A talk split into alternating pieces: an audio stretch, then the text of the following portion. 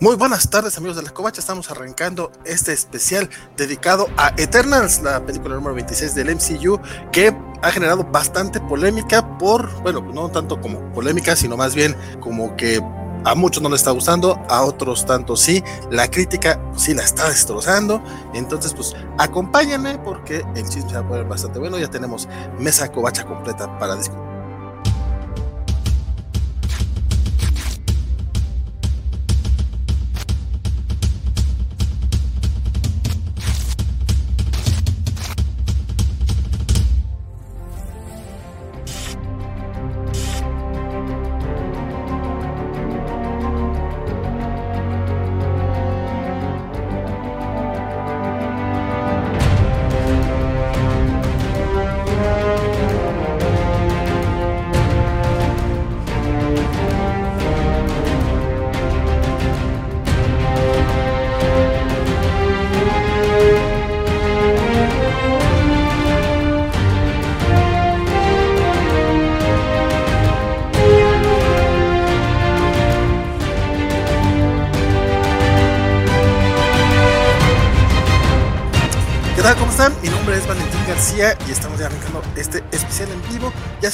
La gente al canal de YouTube. Recuerden que nos pueden ver a través de Twitch, Facebook y YouTube. Se encuentra La Mofeta, dice un, dos, tres por mí y todos mis amigos. Y el buen Humberto Menéndez ya, se, ya dice recién salido a ver la película, ya nos conoce. Aún así, vamos a arrancar primero con unos comentarios sin spoilers, unos 10, 15 minutitos. Si nos están escuchando en podcast, si lo están viendo en video, eh, para que ustedes digan no la he visto, ¿qué pasará? Bueno, no se preocupen, pueden quedarse un ratito. Después, cuando vayamos a empezar ya los spoilers, ya les avisaremos correctamente. Mi nombre, mi nombre es Valentín García y desde la Perla Tapatía me acompaña mi estimadísimo. Buenas tardes, Bernardo Arteaga.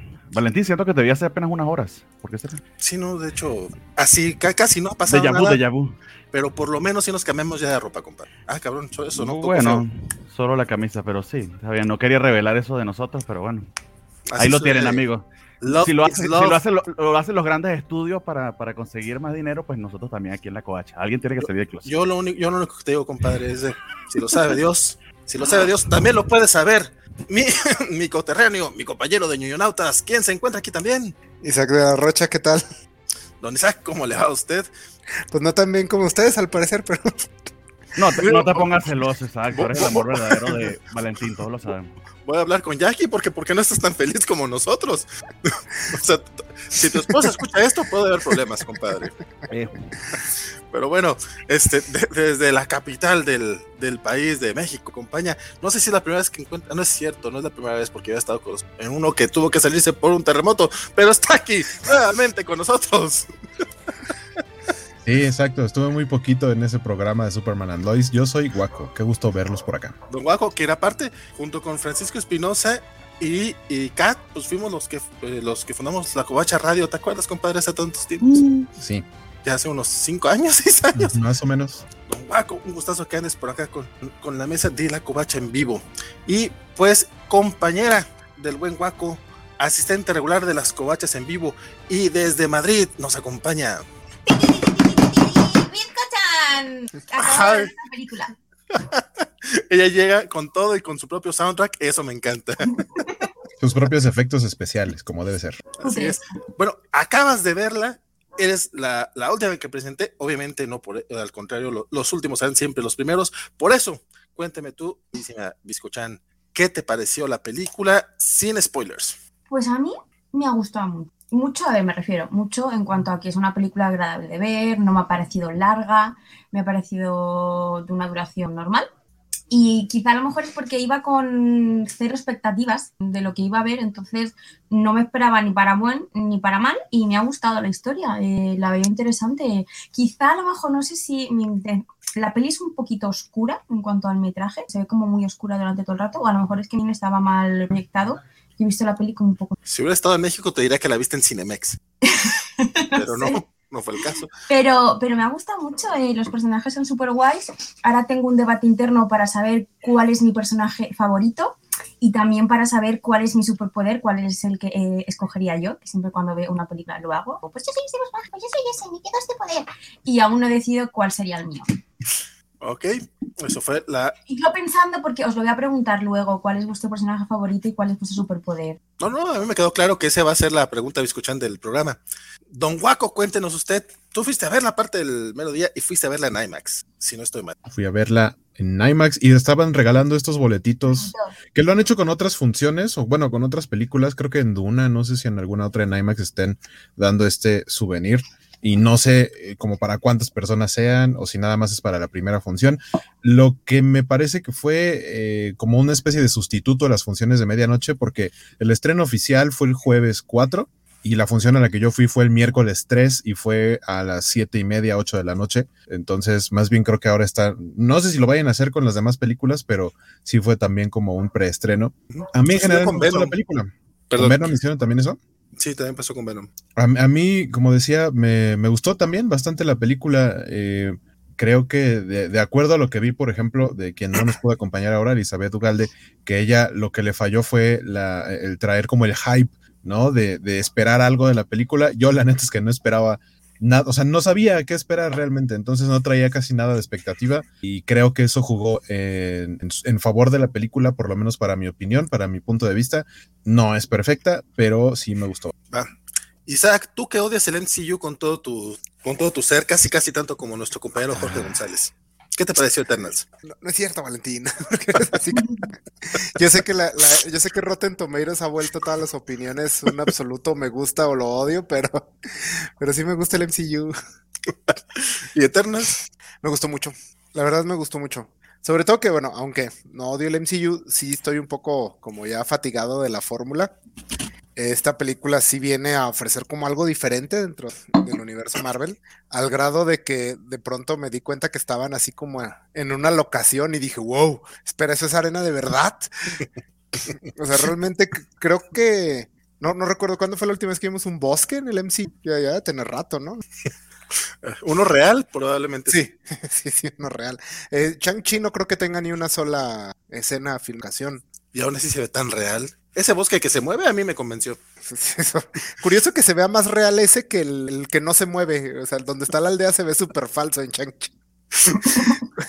pero, este, pero Eternals me, gustó mucho. Eh, la verdad, sí. No sé si traía expectativas. Sí he estado un poco apático para las películas de Marvel este año. Eh, pero a mí me gustó mucho. Me gustaron todos los personajes. Eh, entiendo algunas de las quejas. Es, sí, es una película densa bastante densa en muchos aspectos, y te avienta como mucha mitología así de madrazo. Este, tiene tal vez, hay tramas que no cuajaron al final, pero me gusta lo ambiciosa que es, es increíblemente ambiciosa, quiere, quiere hacer todo, o sea, está tirando golpes así a lo loco, queriendo hacer knockout siempre, no siempre lo logra, pero admiro la, simple ambición de, de tratar de hacer esto es creo que la primera película en un rato que veo de, Marvel que, que, sí creo que de aquí puede salir una secuela, porque las anteriores simplemente era como, ah, bueno, ya cuando los ven Vengadores, mientras que acá Eternal sí construyó una, una mitología para seguir haciendo películas de, de Eternals y no nada más empalmarlos con los Pero a mí en general, la verdad, me, me, gustó mucho la película, sí tiene sus, sus fallos. si quisiera ser objetivo, diría que es más o menos igual de buena que Chang-Chi, pero es mucho más interesante y eso lo, aprecio mucho. Don Bernardo, tú desde, desde antes de que estrenara la película, tú dices, yo la voy a ir a ver porque la directora es esta señora que ganó un Oscar y parece que ya nomás por eso la quiero ver. O sea, ¿te eh, convenció la película? Eh, las o sea, todos los han dicho que no han tenido expectativas, pues yo sí que tenía expectativas. Lo que pasa es que está complicado decirlo así en, en, esos términos blanco y negro de me gustó o no me gustó, que tal como decía eh, Isaac, pues en esta época de Rotten Tomatoes como que tenemos que ser binarios. Yo, yo diría que mi opinión es mixta. Tiene elementos que me gustaron bastante, pero de verdad que creo que comete errores que llegaría a considerar incluso garrafales que me decepcionan un tanto de, precisamente del rol de la, de la, directora. Eso sí, lo que sí debe decirse de ella es que se ve y se siente diferente al resto del MCU. Creo que es la película más indie del MCU. En ese, en ese feeling está preciosamente filmada, pero, pero hay elementos de verdad que a mí no me convencieron. De hecho, me atrevería a decir, yo he intentado leer Eternals creo que como unas cuatro o cinco veces y nunca he podido entrarle a eso. Se me hace complicado y desafortunadamente aburrido. Y creo que en ese aspecto en particular la, la película creo, creo que sufrió o hizo una muy buena adaptación de, de, la fuente original. Eso sí, me alegró muchísimo ver, eh, por ejemplo, los títulos eh, basados en los cómics de Marvel creados por Jack Kirby, que, que, precisamente a Kirby le están dando la, preponderancia que tiene en esta película. Eh, sí, es diferente. Yo le he estado pidiendo al, al, MCU algo distinto y me lo están dando. Eso sí, el resultado desafortunadamente para mí fue mixto. Eso sí, también repito, mm, es de lejos el bodrio que he escuchado a algunas personas decir que es insoportable, que es este, soporífera, que es muy aburrida. Eh, no diría eso. De hecho, hubo una crítica que me quedó resonando en la cabeza, un comentario que leí en Twitter que básicamente esta es la versión de Marvel de una película de DC y en buena medida tiene ciertos elementos de Justice League, pero obviamente mucho mejor, mucho mejor manejados. Entonces, creo que va a ser, eh, si me preguntas si me gustó o no, no te lo podría, no te podría decir, te diría que mi reacción sería mixta. Hay elementos que me gustaron y otros que desafortunadamente no. Para. O sea, una película que sea mala te puede gustar y una película que sea buena puede no gustarte. En serio. Mm, necesito más tiempo para, para poder yo decir eh, en términos tan definitivos si algo me gustó o no. Mi reacción sería mixta. Hay elementos que me gustaron y otros que no. Ok, ok. Este, yo la verdad es que mm, desde que la anunciaron, mi interés era muy, muy bajo. Realmente nunca pude entrarle a los Eternals, por como bien menciona Bernardo, no es un este que sea bastante accesible. Ninguna de sus versiones eh, logra hacerlo tan amigable. Eh, bueno, no va a quemarte ese chiste porque lo dice Isaac en el video que vamos a presentar en un momento. Este, pero es cierto. Eh, yo aquí yo creo que me va a robar completamente las opiniones de nuestro queridísimo Francisco Espinosa, porque cuando trato de explicar mi, mi lo, que me pareció la película, es básicamente lo, lo, que tuiteó y publicó en sus redes sociales el buen Francisco, que pues, no es una película perfecta, eh, tiene sus tropiezos, pero tiene tantos elementos que, que, hace que te puedas emocionar, no solamente, a mí la verdad me emocionaron más las escenas post que la película en general, eh, pero siempre sí está chido como de, estos personajes quedan tan oscuros, incluso dentro del nicho comiquero, eh, de repente pueden tener ya cierta, cierta penetración en la cultura popular. Eh, simplemente, pues ya hay monitos de Icaris en McDonald's. Ay, pues no mi favo, ¿eh? ¿Es tu nuevo favo? Ok, eso. No, no es favo. Ah, no es favo. Ok, no, de hecho, vamos a tener que hablar largo y tendido de, de Rob Stark, porque la verdad es que se pasó de lanza el muchacho. Pero a mí también estoy un poco como Bernardo, digo, me, puse muy mamilas ahorita a decirle, bueno, ¿te gustó o no te gustó? Bueno, yo tampoco estoy muy seguro si me gustó o no. Creo que me gustó más que lo que no me gustó. Y la próxima semana, creo que en una segunda vista eh, va a mejorar. Ya les diré yo la próxima semana, completamente así a ciencia cierta, ¿no? Sabes que sí, sí mejoró y me gustó completamente. Pero ahorita la verdad es que eh, estoy, eh, estoy satisfecho con el producto que me entregaron no esperaba gran cosa y la verdad es que entregaron interesante. Puede ser que sí tenga mucho que ver las expectativas que se tenían. Lamentablemente creo que justamente donde falla es en la dirección, pero ahorita le daremos más énfasis en esos temas. Este, y ya vamos a comenzar pues con, con el chisme más o menos. Pero antes de empezar... Antes de eso, ¿cuántas estrellitas la ponéis cada uno? Entendiendo que estrellita máxima es 5, lo que más te puede gustar, y mínimo es media estrella. Oye, pero a ustedes sí les encanta una medición. No puedo.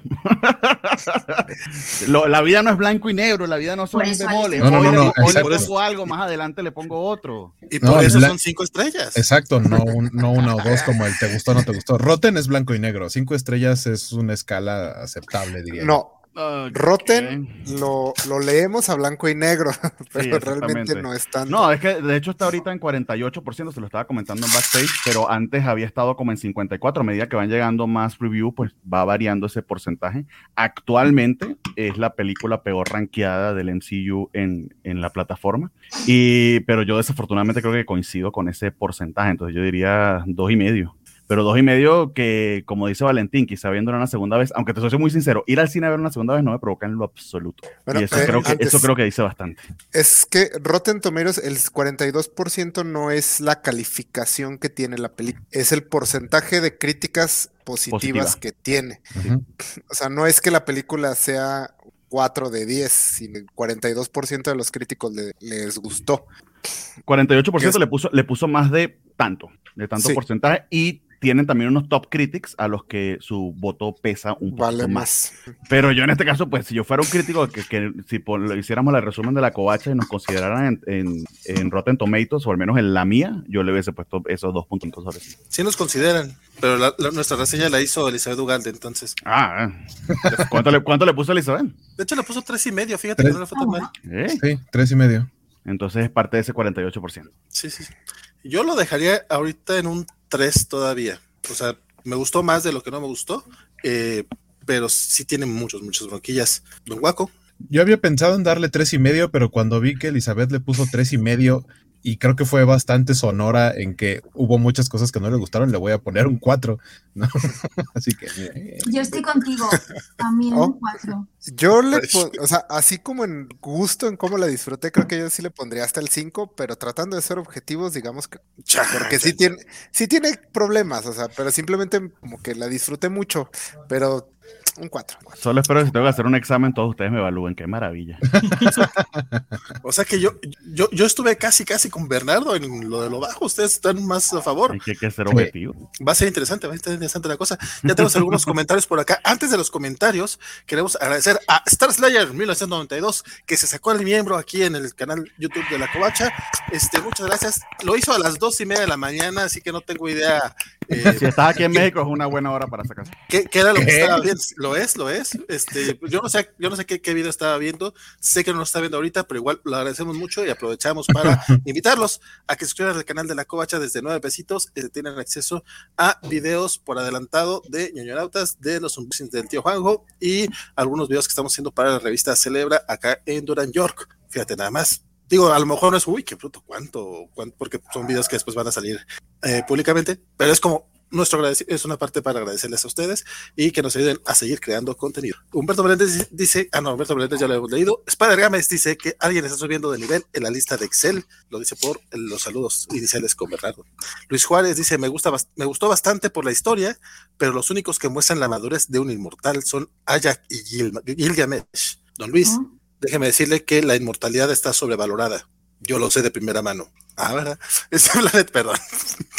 Planeta Mirac dice, es la mezcla de, la, película es la mezcla de cómo ha filmado la directora con los cómics de Eternals. Eh, Chucho Darkar eh, nos pregunta cómo andamos. Yo ando bien, no sé ustedes. Yo con las dos piernas. yo, sí, yo sí puedo en Uber, ¿eh? mejor pero Dice Neto, Neto Riverside, dice, yo fui a verla y me gustó mucho. No manches, Neto, a ti no te gustó Umbrella Academy, tenemos que hablar para... ¿Qué? ¿Que no le gustó qué? Umbrella Academy, es que de repente yo, yo detecto que no, que mis gustos con Neto luego no coinciden y ahorita es como, mira, bueno, a él le gustó mucho, a mí no me gustó tanto, entonces realmente no coinciden. Me interesa saber tu opinión, dice, el conflicto moral que deben resolver al final de la película me pareció sobresaliente. Además, la estética de los poderes está fregona. Él le da un 4 de 5, muy sólido, y la vio sobrio. Eso, también es muy importante. Qué bueno, que, qué bueno que nos lo indicas.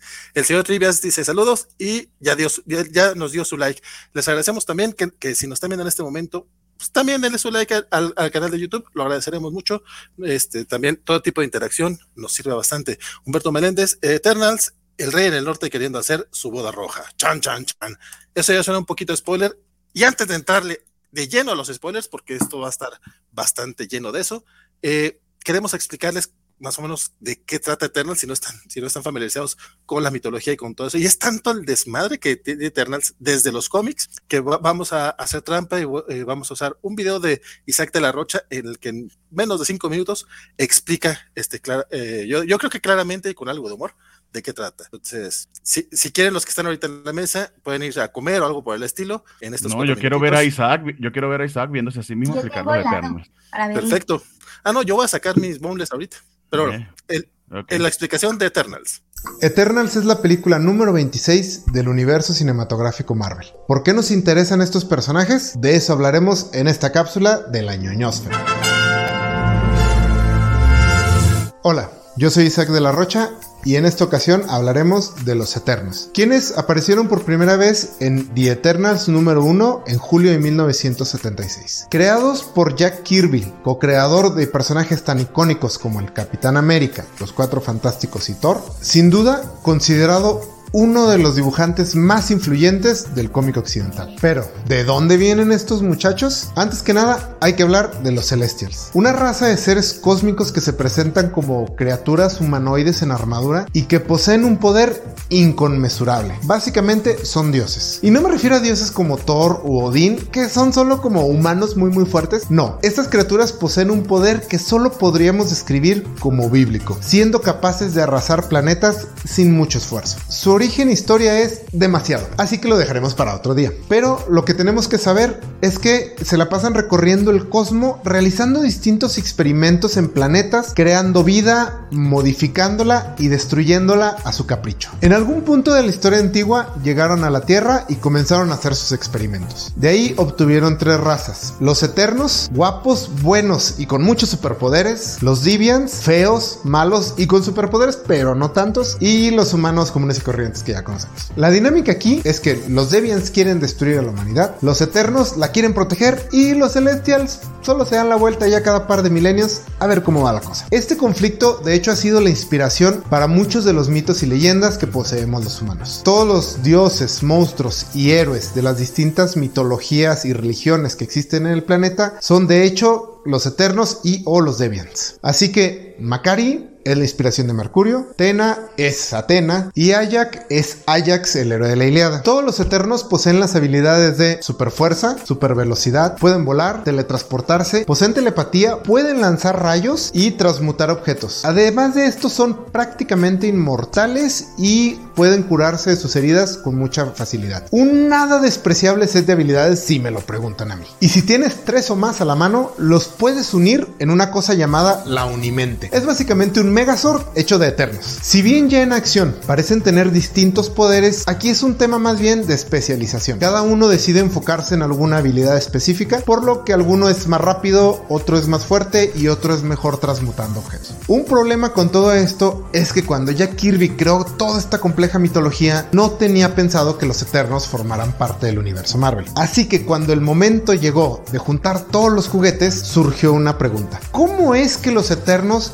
son los dioses de todas las mitologías, si nosotros ya conocemos a Thor, Odín, y de hecho todos los panteones mitológicos en el universo Marvel? Pues la respuesta es que no te preocupes por eso. La verdad no tiene mucho sentido, pero tampoco importa tanto.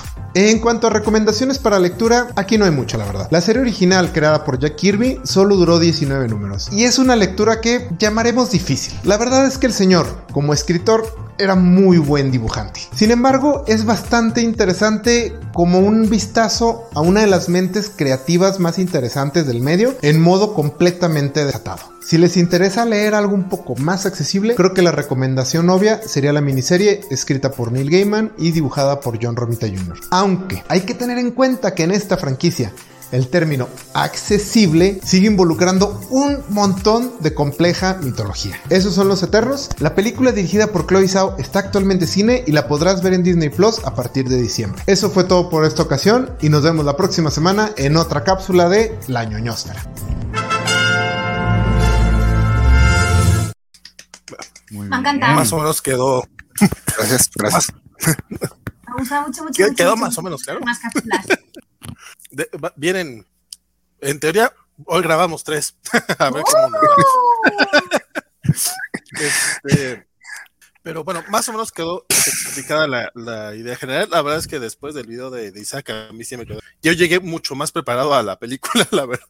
Porque en serio nunca pude entrarle a los de Kirby. O sea, los de Kirby lo, lo- lo que hacía era ver, ver los dibujos. Cuando aprendí a apreciar el dibujo de Kirby, porque luego an- antes creía que era feo, era un tonto. Ustedes no me juzguen tanto, amigos comiqueros.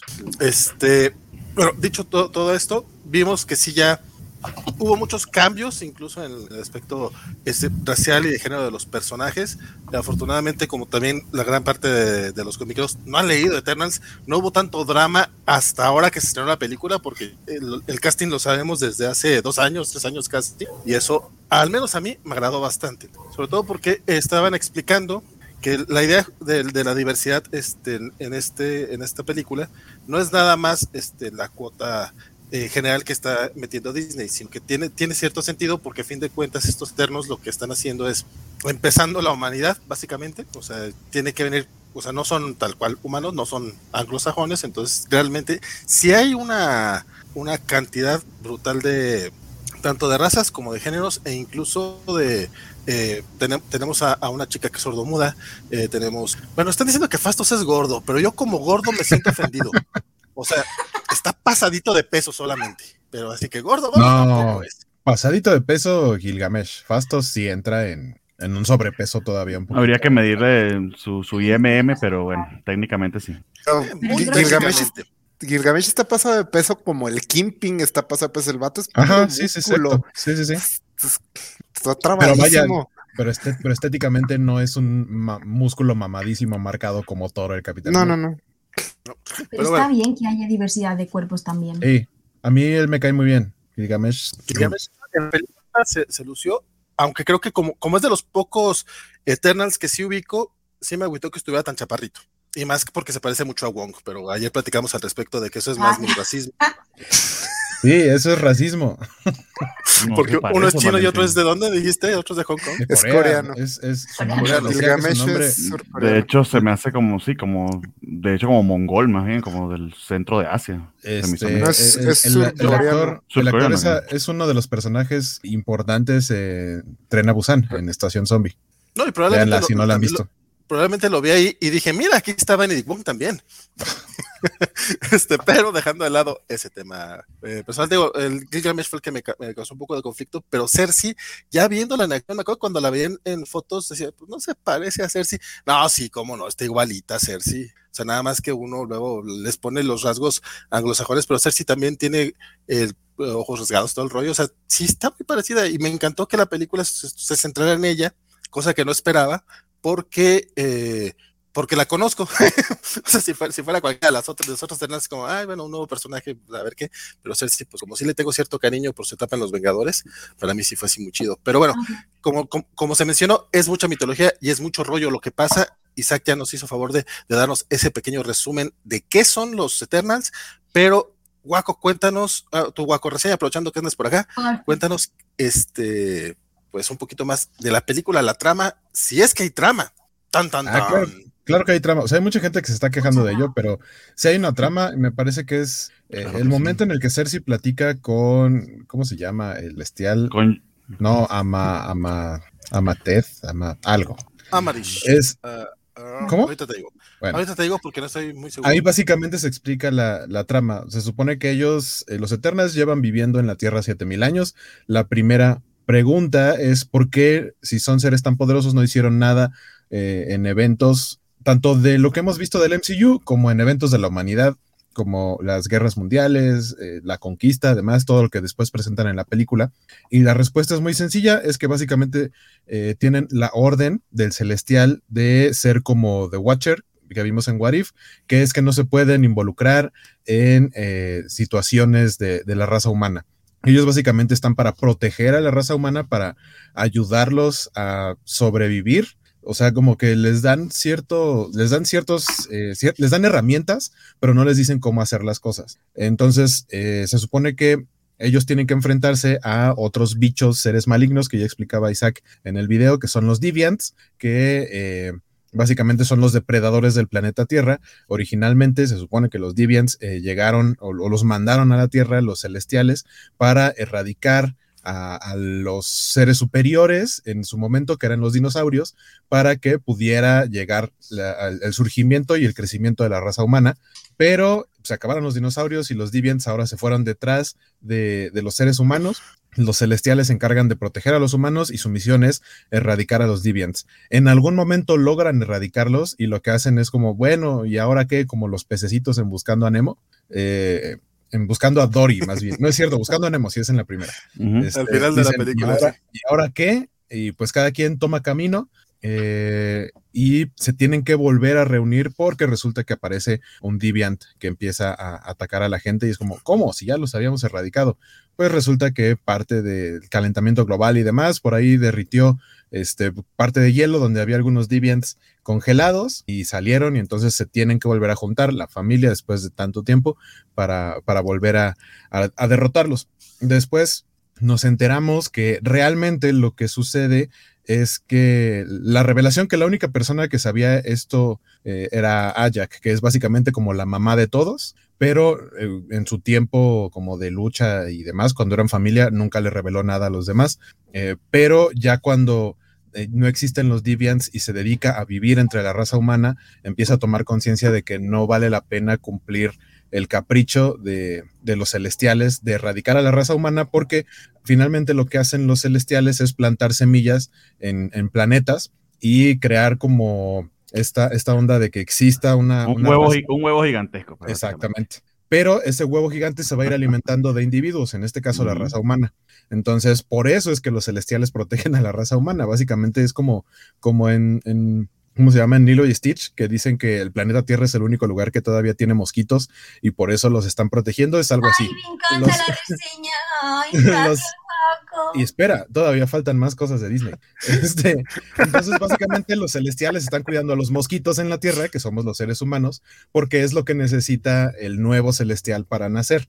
Que el nuevo celestial básicamente es como Tefiti en Moana, porque al final la pelea es básicamente eso, ¿no? El celestial naciendo y de alguna manera tienen que controlarlo y hasta tienen una escena en la playita y saliendo del mar y todo. Y dije, ah, eso es muy Moana, por eso hoy traigo esta playera. Bueno, este aquí se llama Bayana ah, Bayana, sí es cierto, le cambiaron el nombre, pero sí, no recordaba dónde le habían puesto. Pero bueno, el punto es que Ajax sabía esta información, se los iba a comentar en el momento de reunirse, pero vemos que Ajax finalmente pues la encuentran ya bien fría. Eh, y quien se queda eh, en su lugar, quien, quien, tiene ahora el contacto con el celestial para continuar con el plan, es como mencionaba Valentín, es Cersei. Cersei se entera de esto y también dice, oiga, no, la raza humana me cae bien.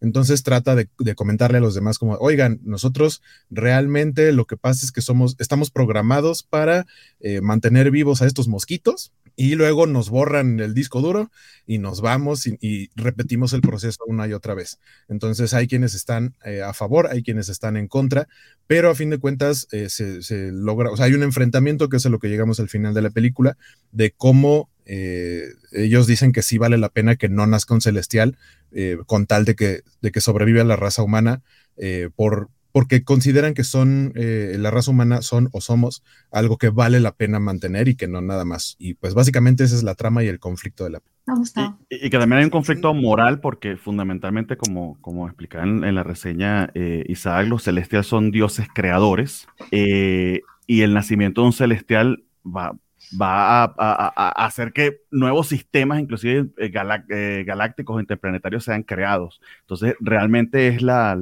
el dilema moral, es la pregunta de salvar a unos, a unos cuantos billones para, para prevenir el nacimiento de trillones. Realmente van a crear sistemas completos. Eh, y que ellos han vivido en este ciclo, en este ciclo infinitamente, es decir, que son muchísimo más antiguos que los 7000 años que tienen aquí en la Tierra. Han estado en otros planetas haciendo exactamente lo mismo.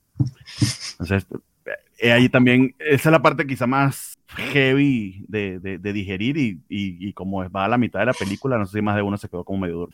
No, realmente no. Pero quiero este, resaltar estos comentarios de Lucas Arthurs porque como que se puso muy creativo en Twitch, lo cual le agradezco bastante. Dice que, eh, por supuesto que Fastos está gordo porque es el ingeniero de los Eternals. Pero si no era ingeniero, era eh, diseñador, gráfico o, community manager, compadre. era, era, era, el más, era, el más, sedentario.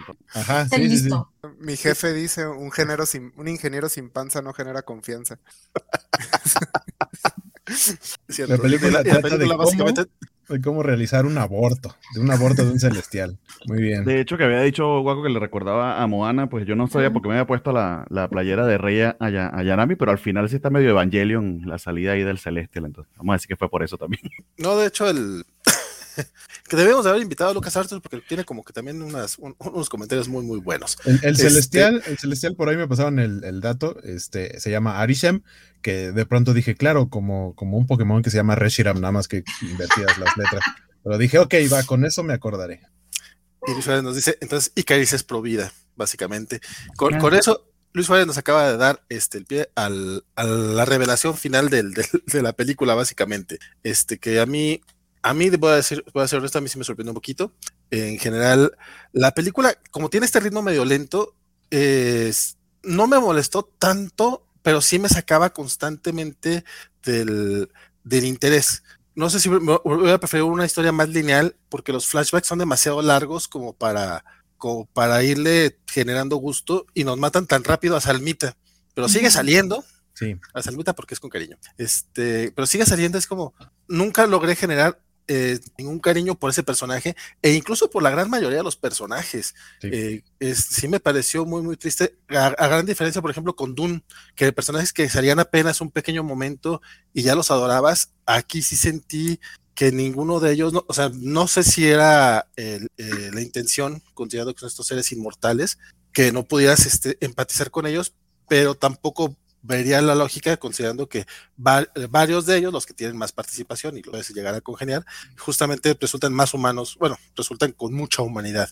Eh, cuando hablaba de los problemas de dirección, justamente a eso me refería, creo que sí, Chloe no pudo sacarle provecho a ninguno de ellos. Digo, que no le sacara mucho provecho a Angelina Jolie no me extraña porque pues esa mujer debe ser una diva completamente y ya es extraño que esté en una película donde ella no es la protagonista sino parte de un grupo. Eso te pone a pensar cuánto le habrán pagado, pero, pero sí coincido plenamente que de hecho ese es el fallo, cuando yo hablo de un fallo grave en la película, me refiero a eso, y que está, está a casting y a, dirección. Perdón, adelante. Espérate, espérate. ¿Cuánto le pagaron o qué tan caro es mantener a tantos niños este, adoptados. Porque si de repente es como, ya tenemos muchos sin ver a Angelina. ¿Qué tan sí, bueno, y, no sé si él le está pasando el cheque a Brad Pitt o ella le tiene que pagar un cheque a Brad también. A, la siguiente generación de Black Eyed Peas, porque sus hijos son como los Black Eyed Peas en chiquito. Algo así. Este, no, pero sí, eh, ese fue lo que yo sentí. No sé si, aparte de Bernardo, uh, comparte el sentimiento. ¿Tuvieron, alguna, conexión con los personajes? No, solamente quiero complementar ese idea rapidito porque justamente la, película está anclada en la historia de amor entre eh, Cersei eh, e Icaris y esa química entre ellos que debería ser fundamental para precisamente para esa identificación y para el momento más dramático que, que, sucede al final cuando, bueno, el conflicto, el conflicto de Caris entre, entre su deber y, y, lo que su ser amado pues le está, le está proponiendo, que literal es saltarse ese deber contra, contra este Eternal, eh, se me olvidó el nombre que le habían puesto, eh, Arishan, eh, se siente plano. Eh, y lo que siempre, lo que me llamó muchísimo la atención es que en la mismísima película tienes un ejemplo de cómo esa química se funciona plenamente. De hecho, lo, lo, comenta, lo comenté con Waco en, Twitter. Eh, los cinco minutos que sale la relación entre Fastos y su esposo es muchísimo, muchísimo más apasionada, con muchísimo más química que las dos horas y media que tuvimos de Cersei y de Icario. O sea, increíblemente planos los actores, faltos de, de, de química y de pasión. Tenemos la primera escena de sexo en el MCU, ever y, o sea, mejor ni lo hubiésemos tenido. Yo, yo voy a ser muy sincero. No sé si en ese momento volteé a ver el bote de palomitas y estaba tragando. No recuerdo ese momento. Todo el mundo habla de la escena de sexo. No veo nada. Porque, es, porque es, una escena, es, una, escena, de sexo de domingo a las 4 de la tarde, la, novela que veía tu mamá. O sea, literal es el, nada más aquí el, y no, o sea, no se ve ni qué están haciendo, ni nada. Escena de sexo, la de Iron Man de 2018. Y tan gratuita como las solían ser las escenas de sexo eh, de las películas de acción de los 90. Este, Pero acá, la verdad es que yo no. Es en el, es en el no, es que estamos pidiendo eh, chichis y una cosa toda gráfica innecesaria. Como en los 80. ajá, exactamente. literal, cualquier película de Van Damme tenía que tener su modelo. Déjate de Van Damme. Yo vi. Arma mortal. Yo vi hace relativamente poco. ¿Qué hace esta chichi aquí? No tiene nada que ver, pero sí. Ciegos, sordos y locos. Es una película de comedia que no debería tener una escena de chichis y tiene chichis. y, aparte las tocan. Ajá. De, entrada es una película que se llama Ciegos, Sordos y Locos, Bizcocha. Entonces ya, ya entenderás que muy políticamente correcta la película. ¿no? Ciegos, Sordos, Locos y Chichis debería haber llamado, pero nos desviamos. En, España tiene otro nombre, voy, voy a investigar porque no sé si es una película de los 70, 80, ¿no?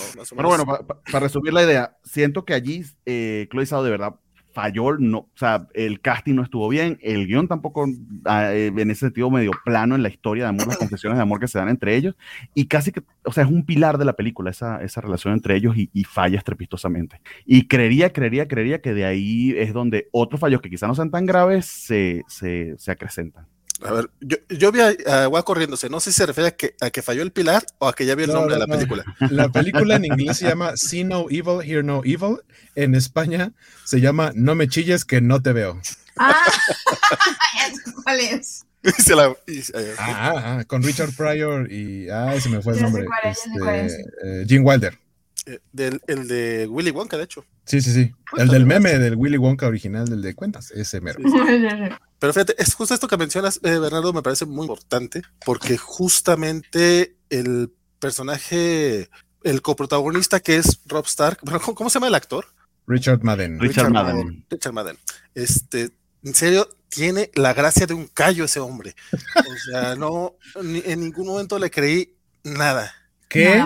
Eh, eso sí es lo que me sorprendió en la reseña de, Van, de Elizabeth Ugalde, porque justamente dice, él es el único que logra este, tener expresiones que yo, ¿qué? No, porque es lo contrario. Yo, yo, creería que Elizabeth se refiere sobre todo a la última escena de la, de la película. O sea, realmente allí sí hubo un trabajo de actuación de parte de él, pero es su conflicto interno. Ajá. Y too little, too, too fucking late, porque son dos horas. Exacto, sí, sí, sí, muy tarde. ¿Sabes qué? Eh, yo no estoy de acuerdo específicamente en el personaje de Icaris. Por favor, adelante. porque el personaje de Icaris está, o sea, él sabe lo que va a pasar y le ha estado ocultando la verdad a, durante, ¿qué? ¿Siete mil años? No, no, no tanto. No, no, no, como 500. 500 años, ajá, menciona que se va y la deja, no se han visto por 500 años. Y se supone que cuando se va es porque se entera de la verdad. Sí, pero no, no, no dejan en claro si ya lo sabía. Todo pasa en, la calle de Tenochtitlan. Pero el, el, o sea, él está eh, como completamente clavado en su objetivo, porque es literalmente el objetivo que le dio su Dios. O sea, él tiene un trabajo que hacer. Y es como esta persona que, que, está haciendo una pendejada y, la, y, la, sigue y la llevó ya a un punto donde le dices, oye, pero no, espérate, pero ya está tan metido en esto que dice, no, ya no le puedo dar para atrás. Eso es este personaje que está, o sea, está completamente reprimido porque no eh, quiere cumplir la misión de su Dios, ha dedicado toda su vida a esta única misión, no lo quiere hacer porque su familia claramente, bueno, lo más cercano que tiene una familia, pero es, él, es la razón de ser, él tenía un objetivo que cumplir en la vida, que es a lo que aspiramos todos, y de pronto encontrarse dudando, encontrarse teniendo que ocultar estos secretos, creo que es una elección de la directora, o sea, él está, o sea, no es muy expresivo porque no puede expresar nada, porque él, lo dice, me alejé de ella porque le iba a decir la verdad. O sea, no, no, entonces es, es, es una elección de personaje. Pero hay actores increíblemente talentosos que precisamente saben expresar muy bien eso. Recuerdo Heath Ledger en Broken Mountain, por ejemplo, que tiene muy, muy, muy, muy pocos diálogos, casi que habla hacia adentro, no se le entiende, y transmite muy bien los conflictos internos. Para eso necesitas a un actor supremamente talentoso y tenerlo muy, muy monitoreado. Siento que aquí, bueno, capaz que con una producción de ciento y pico millones de dólares ya, ya estás a la mitad de la filmación y el tipo no te está entregando lo que quieres, pues creo que está como complicado de recastearlo, pero creo que ahí, a mí no me lo vendió. Pero el conflicto sí, sí que queda bien claro de que él tuvo, es, es mucho lo que oculta Icaris. Y ahora que recuerdo, creo que lo que comentaba no, no, no fue en Tenochtitlán donde se lo contó ah, ya creo que fue, eh, le comentaba cuando salimos de Babilonia, o sea que sí tiene sus, al menos sus 5000 años ocultándole eso a, a, hmm. Ah, cierto. Que, ah, perdón, tú, A mí, eh, a mí algo que, algo que me recuerda a Icaris es eh, como Omniman pero con Omniman hay una diferencia. Omniman todo el tiempo está actuando porque él sabe que realmente está tratando como a su esposa como una mascota, él lo dice. Pero Icaris no, Icaris se supone que sí está enamorado de Cersei. Entonces su conflicto debería ser más visible. O sea, si, si él no lo hubiera amado y todo el tiempo hubiera sido una mentira todo y que solamente siguiera el camino que le está, eh, lo que le está pidiendo su patrón, lo creería. Pero se supone que sí está enamorado de Cersei y por eso al final termina haciendo lo que termina haciendo pero eso es lo que siento yo que no muestra el conflicto en ese lapso. Al final, como que lo muestra y por eso se termina eh, volviendo parte de la Unimente. Pero, pero antes, o sea, yo no veo que esté como de verdad sufriendo cuando tiene que tomar ya la decisión porque los demás ya van a actuar. A mí me recuerda, más que a, a, a Onima, me recuerda a Patriota por lo de los rayitos que vuela de The Voice. Sí, no, eh, básicamente Homelander se llama en inglés y sí, le pusieron Patriota en los subtítulos también acá en México. Me recuerda a él, no sé por qué, me da la sensación de que también es como un poco que tiene su... Por, los poderes, ¿no? Pero Patriota es un sociópata, perdón, ya dije patriota, pero ya ves que te le queda con el nombre, patriota, es un sociópata, psicópata o por Ahí me recuerdo.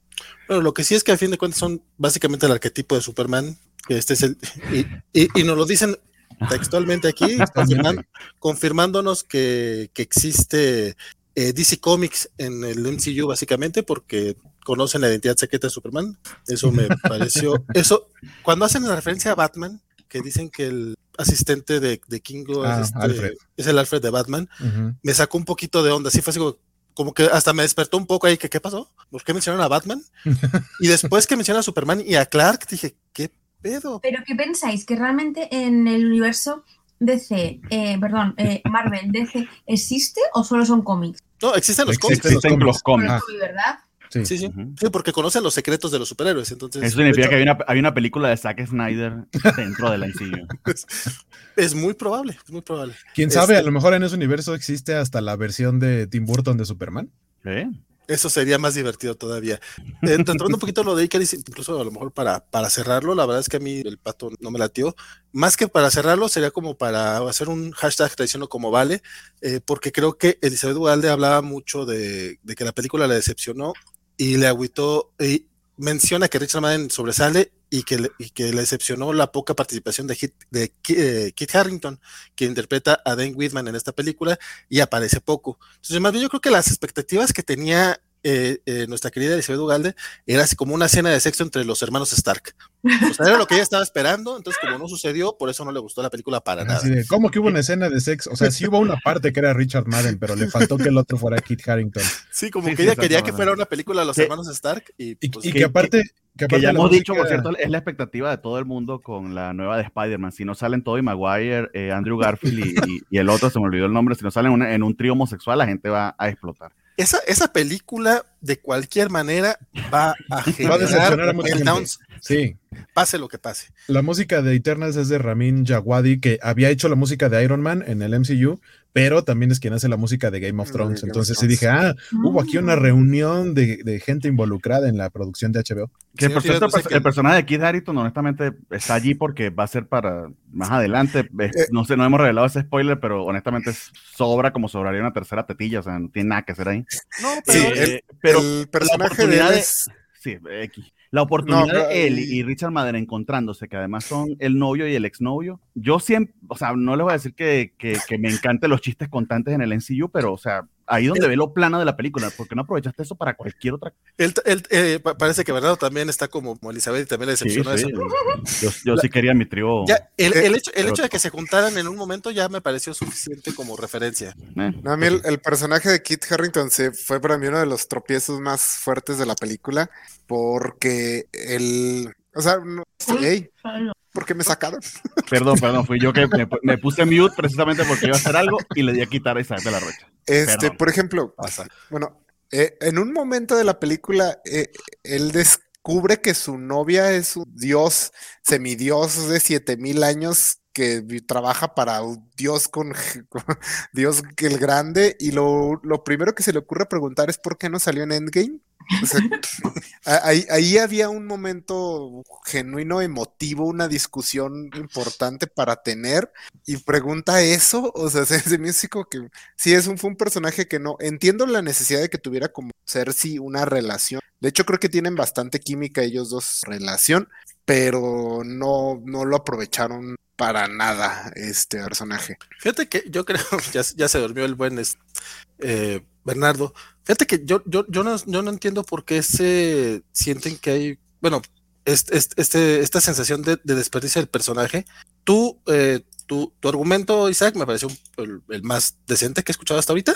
O sea, porque te refieres respecto a su relación con, con Cersei, pero sí siento que es como, pues no es una película sobre Dane Whitman. Y, las cosas están pasando demasiadas cosas como para ponerle atención a ese, a ese detallito. ¿Por qué, por qué me quito? Entonces, la verdad, aunque tiene cierta razón, si no siento que sea como el momento de desperdicio más, más grande. Eh, e incluso lo, mencionamos, lo mencionamos ayer en las noticias, o sea, el hecho de que este personaje salga es más bien como el eh, como cuando sale, cuando sale Clint Barton en, Thor, lo, específicamente, o todos estos pequeños guiños que teníamos al inicio de la primera fase del de, MCU. O sea, tú como ñoño ya sabes que él es el, caballero negro, y si no lo sabías, perdón por el spoiler. ¡Ah! Entonces. Yo no lo sabía, Valentín. Perdón, Bernardo. Entonces, realmente, ya nomás que salga que la mencionen, que mencionen la espada de Ébano cuando están peleando, esta, no, cuando están entrenando Cina y quién es la otra, que es esta Sprite. Eh, yo, fue esos pequeños momentos de, ay, qué emoción. Si, hay espada de Evanocito, pues, que, sabes que sí. Y la escena post créditos también fue así de, no mames. Sí, vamos a hablar de las chaquetas mentales que están metiendo con la voz al final de la escena post créditos o, no, es, que, es que no, no es este chaqueta mental, parece que ya lo confirmó Chloe Zhao, ¿no? pero antes de que lo confirmara, había un, o sea, no tiene idea del montón de gente en Twitter diciendo que era Henry Cavill. ¿Qué? Ah. Ay, Cristian, bueno. Ay, Capitán Britannia confirmado. Ah, eso, es una chaquetísima mental. No, pues, entonces, aquí en la covacha, en este momento, les vamos a explicar la escena post créditos de Eternals. no, no, pues básicamente es eh, Dane Whitman al final, después de que pasó todo el desmadre, que salió muy poco en la película, va, abre nada más te mencionan que tiene secretos y tiene todo este tema familiar, que pues, el personaje pues sí tiene, es descendiente básicamente del rey Arturo, y tiene la espada de Ébano, que es una espada que para que le da poderes, pero básicamente tiene que ser muy muy triste este muchacho, algo así como Miss Misery en Sleeper. O sea, para poder usar la espada de Ébano, el pato tiene que ser miserable. Te las arreglaste para hacer una referencia a un personaje oscuro, tratando de explicarlo con un personaje mucho más oscuro. Sí, yo, a mí me perdió. Yo lo que decía que era, era un emo que con superpoderes, pero Pero es igual. ¿Por qué me tiene que entrar a Google ah, para buscar algo? Ah, ya No sé qué es eso, pero va. ¿No has leído Sleeper? Yo sé que tú sí, Sí, yo sí lo he leído varias veces, pero por eso dije. Y tú lo leíste porque yo casi te obligué a leerlo. Sí, es cierto, lo conozco, es muy bueno. Lo estoy recomendando ahorita. Bueno, ok, el punto es que el pato tiene que ser miserable, abre la, la, espada y alguien le dice, ¿qué es lo que le dice? ¿Te acuerdas? Porque yo no. O además, escuchan porque lo acabas de ver. Ah, sí, le tiene que acordar. Yo que estaba intentando entender la escena porque me quedé con lo que era Blade y yo creo que no, que no entiende la frase. Ah, lo que le dice es, ¿está seguro que quiere hacer eso, señor Whitman? Ay, verdad. O, o, es muy temprano para eso, señor. No recuerdo. Yo recuerdo el está seguro. Y es que solo se escucha una voz bastante potente, eso sí, pero nunca ves quién la dice. O sea, yo también se me queda ¿quién es, quién es, quién es, qué pedo? Este, ya, ya después vi la nota, Chloe ahora eh, confirma que es el actor de Blade, que es este Marshala Mahershala Ali. Mahershala Ali. Mahershala. Que, que, ya había sido como Mouth en Luke Cage, pero ahora para el MCU se va a convertir en Blade, el vampiro diurno, que tal vez lo recuerden por las películas de Wesley Snipes de los 90. Yo que pues esa escena estaba intentando cuadrar en mi cabeza cómo iban a meter a Blade universo, porque como no he leído ningún cómic, porque está, queda como... ¿eh? ¿Sabes qué? Guaco tiene una teoría al respecto y esa está muy interesante. Ayer, ayer, ayer, mencionaste, Guaco, que en qué película iban a salir que yo creo que el siguiente proyecto en equipo que va a integrar a varios de estos personajes es Midnight Suns. ¿Pero por qué crees eso? Cuéntame. Pues porque una, eh, sacaron el, o sea, anunciaron hace no mucho el, videojuego, que curiosamente esta semana anunciaron que el videojuego se retrasa hasta finales del próximo año, o sea, prácticamente dentro de un año. Eh, va a aparecer Blade. Tenemos ya la idea de, de, Dane Whitman como, Black Knight y también el anuncio de Gael García para este como especial de Halloween eh, para Disney Plus de Werewolf by Midnight. Entonces, creo que son suficientes personajes como para pensar en un equipo o en una versión del equipo de los Midnight Suns. Creo que hacia allá va este proyecto que obviamente no se ha anunciado, pero siento que es lo que próximamente anunciarían. Que es como un Justice League Dark, ¿no? Pero Exactamente, sí, sí, sí. Incluso el mismo Doctor Strange considerando que la película Justice League Dark de Guillermo del Toro no se armó, dice Marvel, mira, yo sí la voy a hacer bien. Cuando lo mencionaste ayer, compadre, sí dije, sí es cierto, pues acaban de anunciar en la tarde lo de Gael García como Werewolf by Night, y dije, bestia, tiene sentido. O sea, claro que tiene sentido. ¿Quiénes son los personajes? Está eh, Doctor Extraño, un Spider-Man. Escarlata, Bueno. ¿Y los otros? Está Man Thing, bueno, en esta imagen en particular, pero los, hijos de la medianoche pueden ser este Ghost Rider, puede ser Blade, puede ser eh, Black Knight, evidentemente, Werewolf by Night. Son todos que estén relacionados justamente con, magia. temas un poco con magia, artes, artes místicas darks. Y Iron Fist porque, porque es místico dark. Pero muy darks. Sí, sí, sí. Ah, también está este. Ay, el que la va a hacer es. Hasta se Moon Knight. Moon Knight, claro. Moon Knight. Ah, claro, Moon Knight. Bueno, está una versión de Moon Knight aquí que es la de Jeff Lemire. Eh, Pero Spider-Man como que no es muy dark, ¿no? No, ha tenido este momentos muy dark. Depende, cuando eh, baila jazz en la calle ese así, se mueve flequillo, bien dark. Sí, sí. Es que esa imagen es de un evento que se llamó Damnation y es como el equipo que se forma nada más para ese evento. Ah, hace, vale, hace, como 3, 4 años. Sí, no, hay distintos. Ahorita fue, fue la imagen más bonita que encontré. Este, pero por lo menos si hay rumores de Ghost Rider, si es que integran, si es que integran a los, los agentes de Shield, o de cierta manera los vuelven a canonizar, como ya lo hicieron con la gente Carter, eh, pues ya tienen a un Ghost Rider, viene Moon Knight. O sea que no son canon, que no te escucha Francisco porque le da algo. Pues los descanonizaron. Los descanonizaron. Ah, pero él no, él no quiere reconocerlo. Pero, ah, pero, pero la gente Carter ya la volvieron a hacer canon, entonces. Ah, ok. ¿Quién sabe? O sea que depende, ¿no? Sí, pues es, canon, es canon mientras quieran o no quieran. Pero esa teoría de Waco yo no la había escuchado hasta ayer que la mencionaste en el año. Y, güey, sí es cierto. Hace bastante sentido, sobre todo sabiendo todo lo que se viene, eh, pues sí, suena. tiene sentido. La señorita Melón ya se conectó por acá en Twitch. Señorita Melón que se muere de ilusión. Feliz a todos. Y dice, Biscochón lleva cosplay de Cruella. y ella pensaba que la voz del final era de Doctor Strange. Ese fue Arthur. Sí, ah, ah cierto, fue Lucas Arthur. Sí, voy a decir porque no lo ha visto. oh, bueno, eh, Romuald Salar Luébano nos dice: ¿Cuál fue la aportación dramática de Kit Harrington a la historia? Ninguna. Bien pudo ser un extra desconocido y no cambiaba nada. Eh, sí, en eso estoy de acuerdo. Bueno, no tan de acuerdo, pero a fin de cuentas es nada más un cameo. Por eso mencionaba la parte de Clint Barton en Thor. No, no, no es un cameo. Está muy por encima de ser un cameo.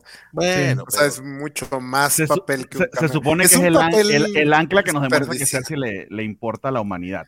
Porque es la de, de, las que se relaciona, o sea, o que buscó reconciliar su amor perdido con otra, o, o continuar su amor con, con la humanidad de cierta manera. Pero es que ellos dos tampoco tenían nada de química.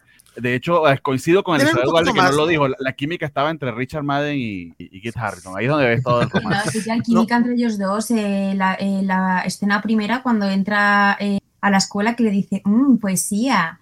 y el niño dice, salseo.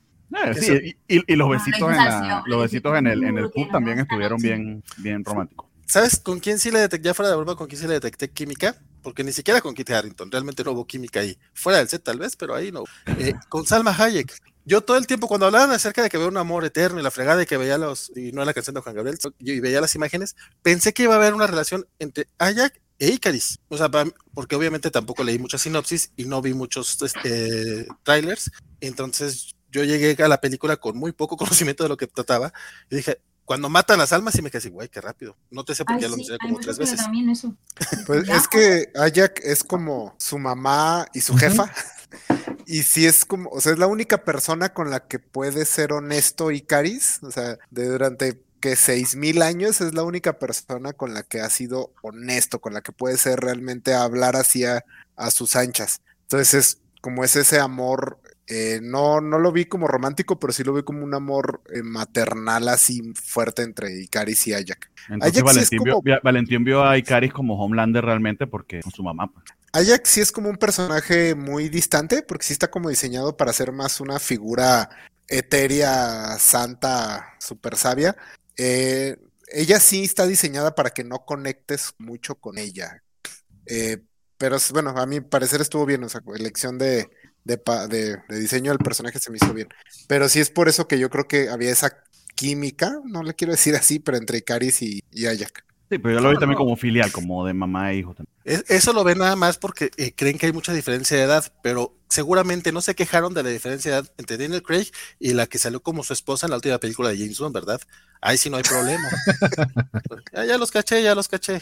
¿Qué creen que nada es porque Salmita ya tiene 55 no puede andar con... Amigos, Salma Hayek, Salma está por encima de los 50, Angelina Jolie, pues no sé, pero cualquiera de las dos en el momento que quieran, o sea... Por favor. Sí, pero no con Richard Madden, es lo que estoy escuchando. No, conmigo. Ah, también Richard Madden cuando quiera. ah, ok, bueno, también. Salmita en Eternals. Este en la escena de la, de la boda de Icaris y Cersei, eh, porque aparte es una ceremonia como hindú o algo así, recuerdo. O sea, no, no recuerdo en qué momento histórico fue, pero los atuendos que traen son muy del estilo. Pero la ropa que trae Salma, para mí fue inevitable imaginarme como a la Virgencita de Guadalupe, porque es una como manta azul con puntitos dorados. Y yo dije, ah, esa es como la que está en el Tepeyac. a, lo, mejor resulta que es la Virgen de Guadalupe. Pues, Lo que uh. sabes, con, con, con tanto, con, estos personajes son todo el mundo, todos los todos los del Panteón y todos los mitos que ha habido, que ya habíamos dicho aquí que el Guadalupe era mito. ¿Dónde fue? Tú fuiste tú, Isaac, la semana pasada, ¿verdad? Sí, en el programa de Dune. Mm, escuchan va a creer que siempre hablamos de la Virgen de Guadalupe los mexicanos. a mí mientras que se mencione Dune me da igual. Tú estás contenta. Yo sí sentí que, yo sí sentí que en cualquier momento Salma le iba a decir a los demás o a alguien de los demás, coman, coman para acá, mijo. Eso sí, tiene el acento muy marcado, pero siempre lo ha tenido. Sí, pero cuadra con el personaje, o sea, literal, es, un dios que habla cualquier idioma, entonces puede ser que se le mezclen ahí la, la onda de inglés con los 70 mil otros idiomas que se sabe. No, no, de hecho, para mí no es queja realmente. Su, personaje a lo mejor sí resulta un poco, como dice Isaac, algo alejado de los demás y al fin de cuentas, ella, pues, eh, al fin de cuentas, ella, pues sí, es como la única que sabe realmente el secreto, que el secreto básicamente, pues que van a decir, esto ya lo he dejado guaco. Eh, aún, aún así, eh, fue de los personajes que a mí sí me gustaron. Eh, yo creo que ella sí logró, logró transmitir por lo menos lo que se pretendía de, del personaje, que nuevamente hubo otros ya mencionas a Richard Madden y Angelina Jolie principalmente, que creo que no terminaron de conectar con su personaje o incluso con el casting. hay algo que, pasa mucho con el MCU, su, su marketing está muy enfocado en hacernos creer que todos los elencos son muy, muy amigos y que todos se llevan bien y se van a comer arma después de que terminan las grabaciones. Y yo se las creo. O sea, yo sabiendo que seguramente es puro marketing y puro show, aún así yo se las creo. Y pasó con los Vengadores y pasó con los Guardianes de la Galaxia. Aquí de repente no los, no los veo así. O sea, no los veo como un equipo de amiguitos, no los veo como familia. De hecho, era algo que mencionaba también nuestra compañera Elizabeth Ugalde en su, en su reseña, y creo que sí es una de las críticas muy, muy válidas. Cuando estos personajes son una familia desde un inicio, no son como los Guardianes de la Galaxia que se convierten en una familia de, desadaptados porque no tienen a nadie más. Este, en este caso, ya son de inicio, y aún así, salvo pequeñas interacciones, eh, realmente lo que tenemos, más que una familia, bueno, ser una familia muy regiomontana, muy incestuosa, eh, pero, pero no, no, no, no, no, no, no siento que haya un cariño entre ellos, no, no, no siento que se preocupen realmente entre ellos, o sea, más bien son, como lo menciona justamente durante la calle de Tenochtitlan, son más bien como soldados a fin de cuentas. Y no sé si es, eso es intencional o sea también error de, de, de cómo lo entregan, pero a mí me causa algo de conflicto. Ah, también ahí tiene que ver eh, mi expectativa de que, ay, una película del MCU tiene que ser con familita, pero se, se, cansan de decir que son familia y yo no lo siento. Yo creo que es intencional porque a mí realmente me gusta que la relación sea esa. Realmente eh, yo estoy harta de ver a todo el mundo que las familias son perfectas. Aquí son personas que desde el principio están juntas, se separan y, y cuando se juntan, bueno, pues siguen teniendo relación entre ellos, sí que se preocupan, pero tampoco hay un amor em, como decir, oh, es que es mi familia, yo por ella mato. No, es tu familia, te llevas mejor y peor y ya está. A mí esa parte me gustó mucho, que no te presentan como la familia que todo el mundo se ama.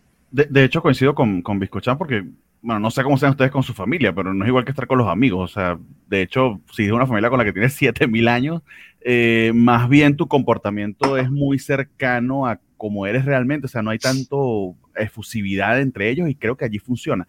De hecho, hacen pares. Está lo de Gilgamesh con el personaje de Angelina Jolie, que ahí sí le, o sea, la devoción que él siente por ella se la creí muchísimo. Eh, de hecho, estaban comentando que era un luchador de MMA, pero, o sea, honestamente tiene chopstick de actor muy, muy buenos.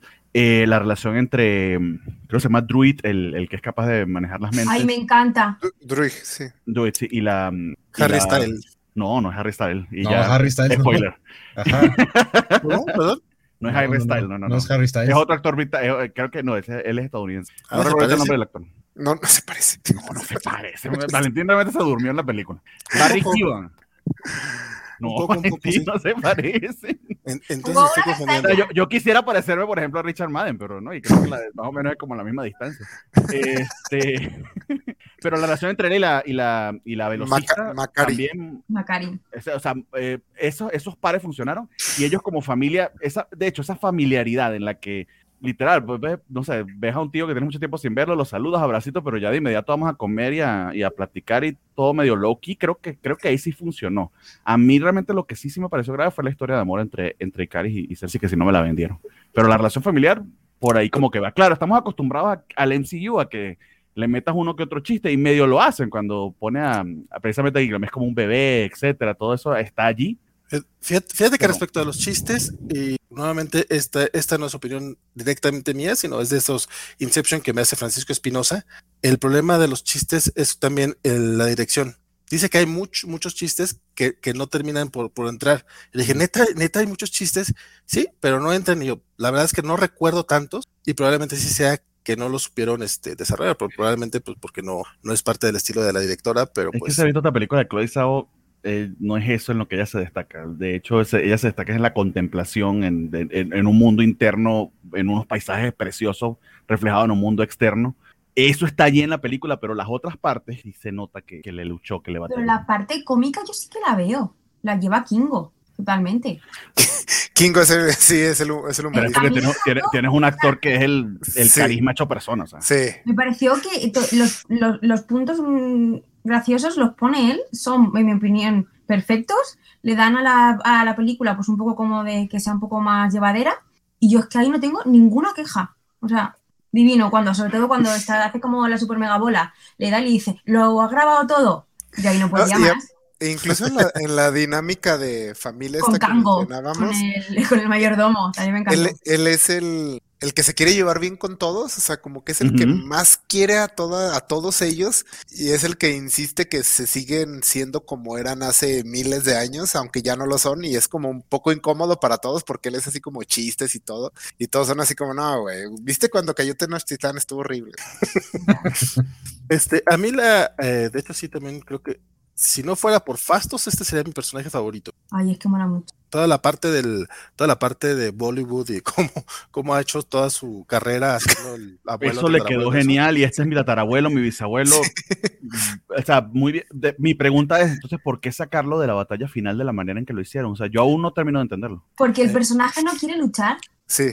Y eh, bueno, esto es, un personaje muy humano, es un dios humano, tiene sus sentimientos, sus cosas. Él no quiere eh, meterse en, esa vaina y, se va. Y no quiere lastimar a su familia. O sea, no importa la decisión que tome. O sea, aunque él dice, ideológicamente estoy de acuerdo con Icaris, no voy a, no voy a pelear con ustedes, no les voy a disparar. Y no importa qué decisión tome, tengo que lastimar a alguno de ustedes, así que prefiero no hacerlo. Eh, de hecho, bueno, eso es algo que me gustó mucho de esta película. El, el MCU es extremadamente cuidadoso en que sus personajes nunca hagan nada malo, nunca tomen ninguna decisión ni poquito controversial y cuando hacen algo tantito malo inmediatamente corre a decirte, pero no, no, tranquilo, tranquilo. En WandaVision lo vimos, este, Wanda secuestró básicamente todo un pueblo que tres semanas pero la, serie inmediatamente corre a decirte, no, no, pero estuvo mm. bien, nunca sabrán lo que sacrificaste por ellos. Y viste el flashback, estaba de la verga el pueblo antes de que llegaras, tú no te preocupes. Eternals es eso, es lo que se dice para dormir toda la noche Mark Zuckerberg, de hecho. Eternals es la primera película donde los personajes toman decisiones realmente criticables. O sea, lo que él hizo, él no quiere pelear, pero al final fue una actitud cobarde, no cobarde por miedo a morir, sino cobarde por no tomar una postura firme a, mm, un lado o el otro. Eh, lo mismo Icaris, o sea, eh, en Icaris y está, ay, se me olvidó el nombre de la chavita Sprite. Sprite. Sprite, Sprite, Sí, o sea, ambos toman sus decisiones por las razones que los toman, pero ambos hacen cosas que dices, ay, güey, o sea, y aunque perdonan a Sprite, pues sí trató de destruir el mundo, acuchilló a Cersei. De hecho, le, creí más a Sprite que estaba enamorada de Caris que, a, la misma Cersei, ahora que lo dice. Es que Cersei no ah. estaba enamorada de Caris ya, estaba más como dolida, estaba como en el revanchismo. Ok, ok. pero en los flashes. Si, regresaban, iba, iba a ser este, la tóxica. Sí. Esa relación no, esa relación no tenía mucho, mucho futuro. Sí, bueno, es que después de una, una, mentira de unos meses puede dañar una relación, imagínate una de cinco. Exacto. No, y una mentira fuerte, así como ibas a destruir el mundo y no me ibas a decir. y, no, cualquier cosa así. Yo voy a ser sincero, la primera vez que hablaron de Sprite, porque la mencionan cuando está fuera de cámara, pensé que estaban hablando del refrán. Aquí es que yo cuando la vi, eh, aquí la llaman duende. Ok. ¿Por qué? ¿Duende? no sé. La llaman duende todo el rato. ¿Por qué? Pues para no pagar las regalías a Sprite. este, fíjate que una de las razones por las que yo creo que eh, Kingo no está en, la pelea final es justamente por la cantidad de personajes que hay. Es, un casting tan, no solamente que sea diverso, o sea, es, es, extremadamente grande el casting. O sea, son, más que los Vengadores, en la primera película de Vengadores. Eso era lo que iba a comentar, sí, exactamente. No, eh, que, yo creo que también se les complica, pues, eh, en ningún momento están, creo, los 10 juntos, salvo, nuevamente, de los creo. Este, y cuando suena la nave, tienes razón, pero en serio, casi nunca están todos porque son un chingo. Son 10. y creo que también. La logística de las escenas de acción explicada con tantos personajes con poderes. No, y aparte siento que también no no sé por qué decidieron darle esta película a Chloe Zhao. A lo mejor le hubieran dado otra con Manthin o con alguien, un personaje más introspectivo y que aparte fuera un personaje, porque una película de equipo también tiene sus particularidades este, que no, es fácil. Son complicadas de manejar en, pantalla. de hecho, lo que, he leído constantemente, mucha gente dice que esto hubiese funcionado muchísimo mejor como una miniserie. Que Sí, un poco. no sé. Ahí les planteo ya esa pregunta. Mejor como una mini, todo. Mi opinión, Es que, es, que no. todo, no todo, pero Dune sí. Punisher no le funciona. Realmente todo funciona como una miniserie porque te da tiempo a explorar más, eh, a conocer más las cosas. Pero claro, es que no se puede hacer todo miniseries, también tiene que haber cine. Punisher debe haber sido una Hablemos dentro de 15 años, que yo creo que el cine va a ser una rareza, pero, sí. Oye, tenemos varios. Ah, perdón. Este, sí creo que Chloe Zhao le faltó una película, o sea, por mucho que me haya gustado mucho, creo que le faltó una película entre la anterior que hizo, entre No Man's Land y esta, una de medio presupuesto. O sea, le faltó la, su película de 70 millones antes de brincar a la de 150 millones. Este, creo que sí se nota un poco el, una cineasta muy indie de carácter, como dices, muy contemplativo, como menciona Bernardo, que todavía no supo completamente cómo moldar su estilo al MCU. Admiro mucho que el MCU no, la, no se la haya comido y la haya masticado como hace con todos los demás, la mayoría de los directores. Sobre todo que ella es una, una directora cuyo estilo no empata. O sea, los directores que mejor han funcionado en el MCU son los que su estilo sí se acomoda con el que tiene ya la casa, como James Gunn o Taika Waititi. Y Josh eh, Whedon. Josh Whedon que también tiene como mucho el, ya ese eh, iba por allá. O directores que no tienen como estilo, como John Favreau. o Peyton Reed. Eh, los, los, los, de Endgame, los de Infinity War, o sea, todos ellos que son directores justamente de estudio para trabajar en la línea de producción. aguas con los hermanos rusos. No, los hermanos rusos. ¿Has visto los capítulos que dieron en Community? en buena medida funciona el trabajo de equipo por eso. Sí. sí, sí, pero, pero, pero, sí te entiendo de que es una cosa masiva. O sea, cuando tú lees los créditos de una película de Marvel son no sé cuántas unidades con no sé cuántas personas. Es literal como que te fue muy bien con tu Oxxo y ahora ve a manejar Walmart. Va, a el hemisferio occidental de Walmart. Madre mía, o sea. Eh, tenemos algunos comentarios y preguntas que me gustaría abordar. Este, vayan pensando este, en personajes o algo, o situaciones que quieran platicar específicamente, porque la verdad, si fuéramos a platicarlo así ampliamente cada personaje o cada situación, no nos va a dar el tiempo, porque un ratito más empieza o, o duramos más que la película también. Que, no sería la primera vez. Este, la señorita Melón nos dice, según Google Translate, Sprite significa duende. Entonces podemos decir que el Sprite sabe a duende. O a hada. Nunca la Muchas gracias por eso, no voy a poder volver a tomar Sprite más nunca en mi vida, gracias.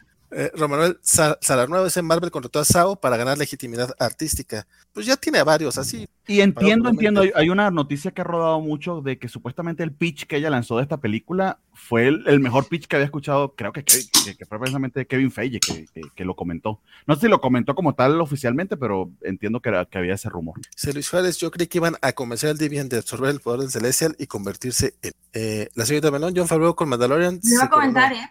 Porque John Favreau esto es chapó. Pero los mejores episodios de Mandalorian lo. Sí, él solo no, lo dirige. No lo dirige, solo dirige un episodio de Mandalorian. Exacto. Es un muy buen administrador, pero como autor. Dice Javier Sabio, no la he visto y aún no escucho algo que me anime a verla. ¿Hay una trama? ¿Se resuelve bien? ¿O es presentación de personajes? Todo. Todo. Yo o sea, la película es muy completa. yo sinceramente creo que ella lo hace bien y que realmente los personajes, eh, jope, es que sí, es mucho para, para solo una película y en ese tiempo consigue eh, presentarte a todos los, los, personajes, consigue eh, explicarte las relaciones que hay entre ellos, es que son 10 personajes, eh, consigue mm, dar clímax, quizá a lo mejor hay algunas actuaciones que no están muy bien llevadas, pero es que a lo mejor incluso está hecho así a posta para que tengamos estas sensaciones, porque realmente la relación de ellos entre Cersei y entre Ikari se supone que ellos son novios de eternamente o sea, porque están como que les van eh, reiniciando cada vez. Entonces, como que ya cuando se conocen, como que Icaris ya siente algo por ella. O solo me dio a mí esa... más bien se me hace que sentir, sabe que va a estar con ella. Claro, pero como que tiene como ya sentimientos. Como, como Neo con Trinity, algo así. Algo así.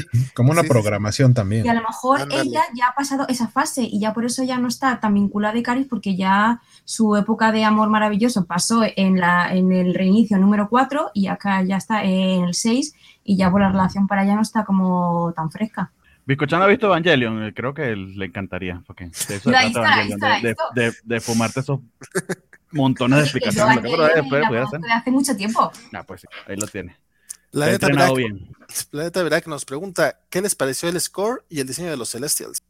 Ya alguien mencionó por aquí la música, ¿no? El diseño de los celestiales me, a mí me, o sea, verlos como, como los hicieron me encantó. O sea, vuelvo y repito, o sea, de hecho, leer los basados en los cómics de Marvel creados por Jack Kirby, sí hay bastante de Kirby. Ah, bueno, aunque creo que se les olvidó la paleta de colores, pero digamos, en el diseño, los trajes, etcétera, está muy bien llevado en ese aspecto. Y el MC yo creo que en líneas generales eso falta lo hace, un morado, muy bien. Un amarillo, un naranja. Como Power Rangers o qué. Pero sí. Sí, sí, sí. Pero bueno, lo, modernizaron, lo modernizaron. Arishem creo que se ve fantástico. Eh, lo único que no me gustó en lo visual fue en algunos momentos los Deviants, específicamente el Deviant que se vuelve más evolucionado porque absorbe los poderes de varios cuando ya va teniendo como voz y cara humana o, más similar a la humana, ahí siento que el efecto está, sí se ve muy de computadora, pero el, los celestiales... Sí, a mí esas caras con, con, más de dos ojos que los ponen así, a mí me marean, no sé, he visto esa, esa esa máscara que, tiene unos ojos se, se, acerca incómodamente a ser humano, pero por la textura tiene que seguir siendo extraterrestre, eh, ajá. Se, ve como se ve raro, se ve, se ve como de gomita. Ándale. claro, evidentemente. De hecho, la, la, escena final, perdón, la escena final en la que ves que ella se, acerca al planeta y dije, bestia, ya quiero ver a Galactus. Perdón, o sea, yo lo que pensé ya los Celestials y, que no sea una y que no sea un pote de humo, gracias. Transmiten ese escala, que es algo que luego incluso en los cómics no le sale, pero la, escala, o sea, bíblica de que son, o sea, son dioses cósmicos que se avientan planetas cuando se enojan y realmente los ves así y dices, ah, cabrón, no, si estos con esos no se puede el buen a Lucas Artus nos dice, en el cine sí gritaron cuando los hermanos Stark se encontraron. No. Los primos Stark, ahí te voy a un spoiler. no, no quieres saberlo, pero... Esto lo dicen desde el principio. Yo en la este peli grité cuando salen las llamas. En el pueblo hay unas llamas, dije, ¡ay, sí, sí, sí, sí, Me, me, me pareció raro verlas en el Amazonas cuando Macaris eh, por primera vez habla con lenguaje de signos que me gustó mucho. No sé, es una cosa que a mí personalmente me parece que está muy bien que hay una película que un superhéroe sea solo y que no tenga ninguna limitación por eso, ¿eh? Cuidado. Que no Pero hay, con un detalle, ellos son realmente eternas y súper avanzados y todo, o sea, para comunicarse, si, está, si realmente es sordomuda, la, que por diseño hace, así es, no debería ser por telepatía. Entiendo lo de la inclusión y utilizarlos de pero, eh, sigue la bien, pero era una de mis, como que... Es la misma lógica les ponen porque hacer uno chiquito. Ajá, les ponen limitaciones, que, que lo que mencionaba eh, Isaac en el video que, que, vimos todos, eh, habla de que todos tienen como la misma gama de poderes y yo siento que en la película más bien trataron de hacer mucho más marcado qué cosas sí tenían unos y otros no.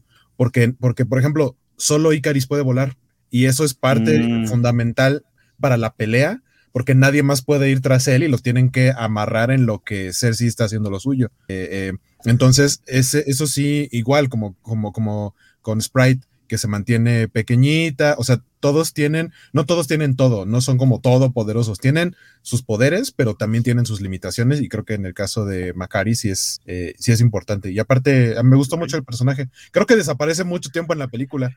De pronto no está. y, luego la, explicación que el tiempo lo pasó fue leyendo en la nave, así como de todos los demás tuvieron una vida y ella realmente no, o sea, se ve que no les dio tiempo de porque seguramente había una idea, pero no, es que la película se va a hacer de cuatro horas. Pero ahí donde digo, y hubiese hecho una miniserie porque ya que, que el, un montón de cosas. El Chloe Cott. ¿Biscochan ibas a decir algo? ¿Quién? Biscochan. No, que es que ella era muy intelectual. Ah, que era muy intelectual. Pues este, A mí lo único que, que, me pareció, voy a decir que me dio gracia, pero no es que me parece gracioso tal cual, sino porque, porque mucha gente se la pasa quejándose de la, de la diversidad, de la inclusión, y siempre dicen, verdadera inclusión es el lenguaje de señas. Entonces dicen, ah, pues ahí está tu lenguaje de señas, cabrón. Y ya no estás chingando, básicamente. A mí me gustó mucho, ¿eh? No, no me gustó, pero es que lo dicen como, es, es, es, un argumento que utilizan para criticar la inclusión. O sea, si de verdad eres incluyente, deberías. ella, por, por ser sorda, no tiene ninguna limitación. No, y Daredevil es ciego y tampoco tiene Por eso. ¿eh? Y que te lo plantean, que no te dicen así como eso. Y el, y el superpoder que tiene, ¿no? O sea. También, también ella. Ella, Macaris, es la única que realmente consigue plantarle cara a Icaris, que es la que le mete más caña. Ah, súper chingón. sí. Imagínate que te estén dando. La única. Sí, sí. Isaac, ibas a mencionar algo. Ah, sí, eh, bueno, realmente no estamos muy acostumbrados a ver como personas sordomudas en eh, visualmente a, menos que, sean ciegos, sordos y locos. Este, visualmente se me hizo como muy interesante. Este, como que la, le agrega diversidad realmente a la película, la manera en que se comunica, gustó mucho. Me hizo como un personaje muy interesante visualmente, justamente por lo mismo que no tiene una voz, este, todo como se comunica y, su relación con este druid también me gustó mucho, eh, como es como muy picosa, tanto que incomoda a los otros. Que les y, y, no necesitaron una escena allí frotándose los hombros, la primera. No, o sea, no dudo de que haya basado algo en los 7000 años entre ellos. esa química está ahí, pero ya se dieron para las cocas. No, yo creo que está por, por pasar, está por pasar. Digo que son puros primos. Dice la mofeta, Icaris es el ex que regresa y ve a la exnovia en otra relación. Oxicote el güey. Pero Manuel, ¿cuál fue la aportación dramática de aquí? Ah, no creo que sea ¿no? Es que había varios que, que estaban pendientes todavía. Este, la señorita Moreno le dice a Biscuchan que tiene que ver el príncipe dragón. Hay un personaje sordomudo que es súper top.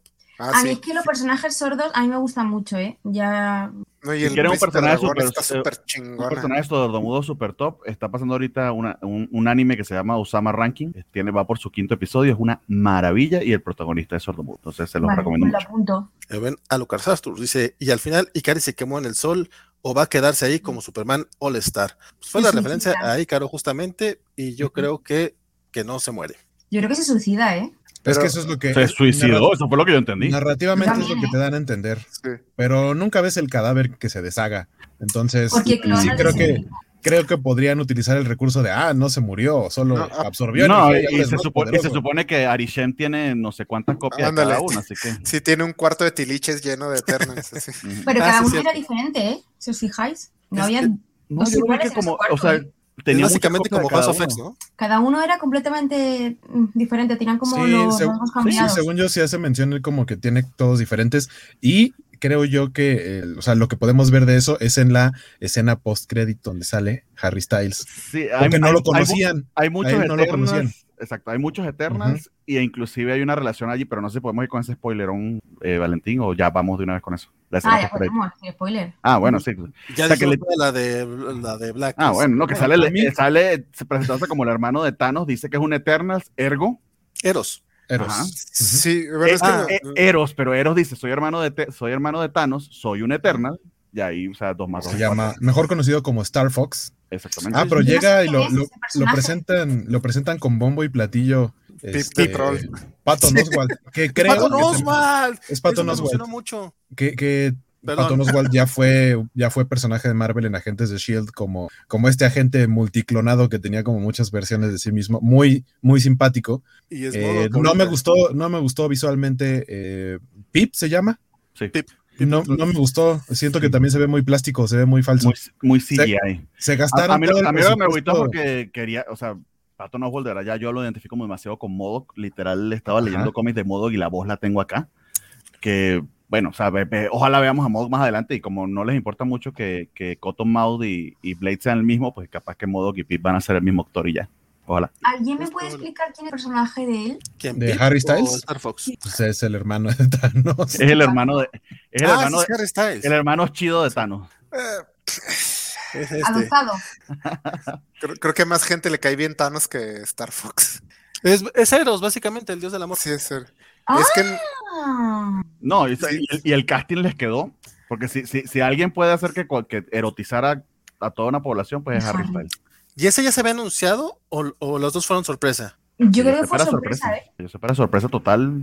Hubo, yo, a mí sí me lo habían spoileado porque a ah, días antes del estreno eh, incluso a nivel mundial. Eh, creo que cuando fue la premier o alguna de las funciones de prensa, como una o dos semanas antes, se volvió trending topic justamente Harry Styles y Thanos. Yo solo supe de los trending topics, pero sí hubo gente que estuvo poniendo así como de, ah, no puedo creer que Harry Styles sea el hermano de Thanos. O sea, hubo mucha gente poniendo eso en redes sociales. Y tal cual, eh, o sea, yo revisando mi, Instagram, en las stories hubo una chica que puso, ¿qué les parece que Harry Styles es el hermano de Thanos? Y yo así de, todavía ni sale la película, ¿cómo carambas te enteraste de eso? La gente lo spoiló bastante. Qué bueno que no les tocó a ustedes. La neta es que, o sea, no, no, no sentí tan feo el spoiler porque tampoco es como que lo sintiera de, no, me arruinaron la película. No, pero sí fue como, ah, ok, a eso se referían. A, a mí me tocó unas horas antes de ir a ver la película que la, ah, gente la gente inteligente de Televisa salió con ay, ¿cómo ven a People Troll así bien random? ¿Por qué estás hablando de People Troll ahorita? Y en los comentarios alguien puso, dicen que sale en Eternal.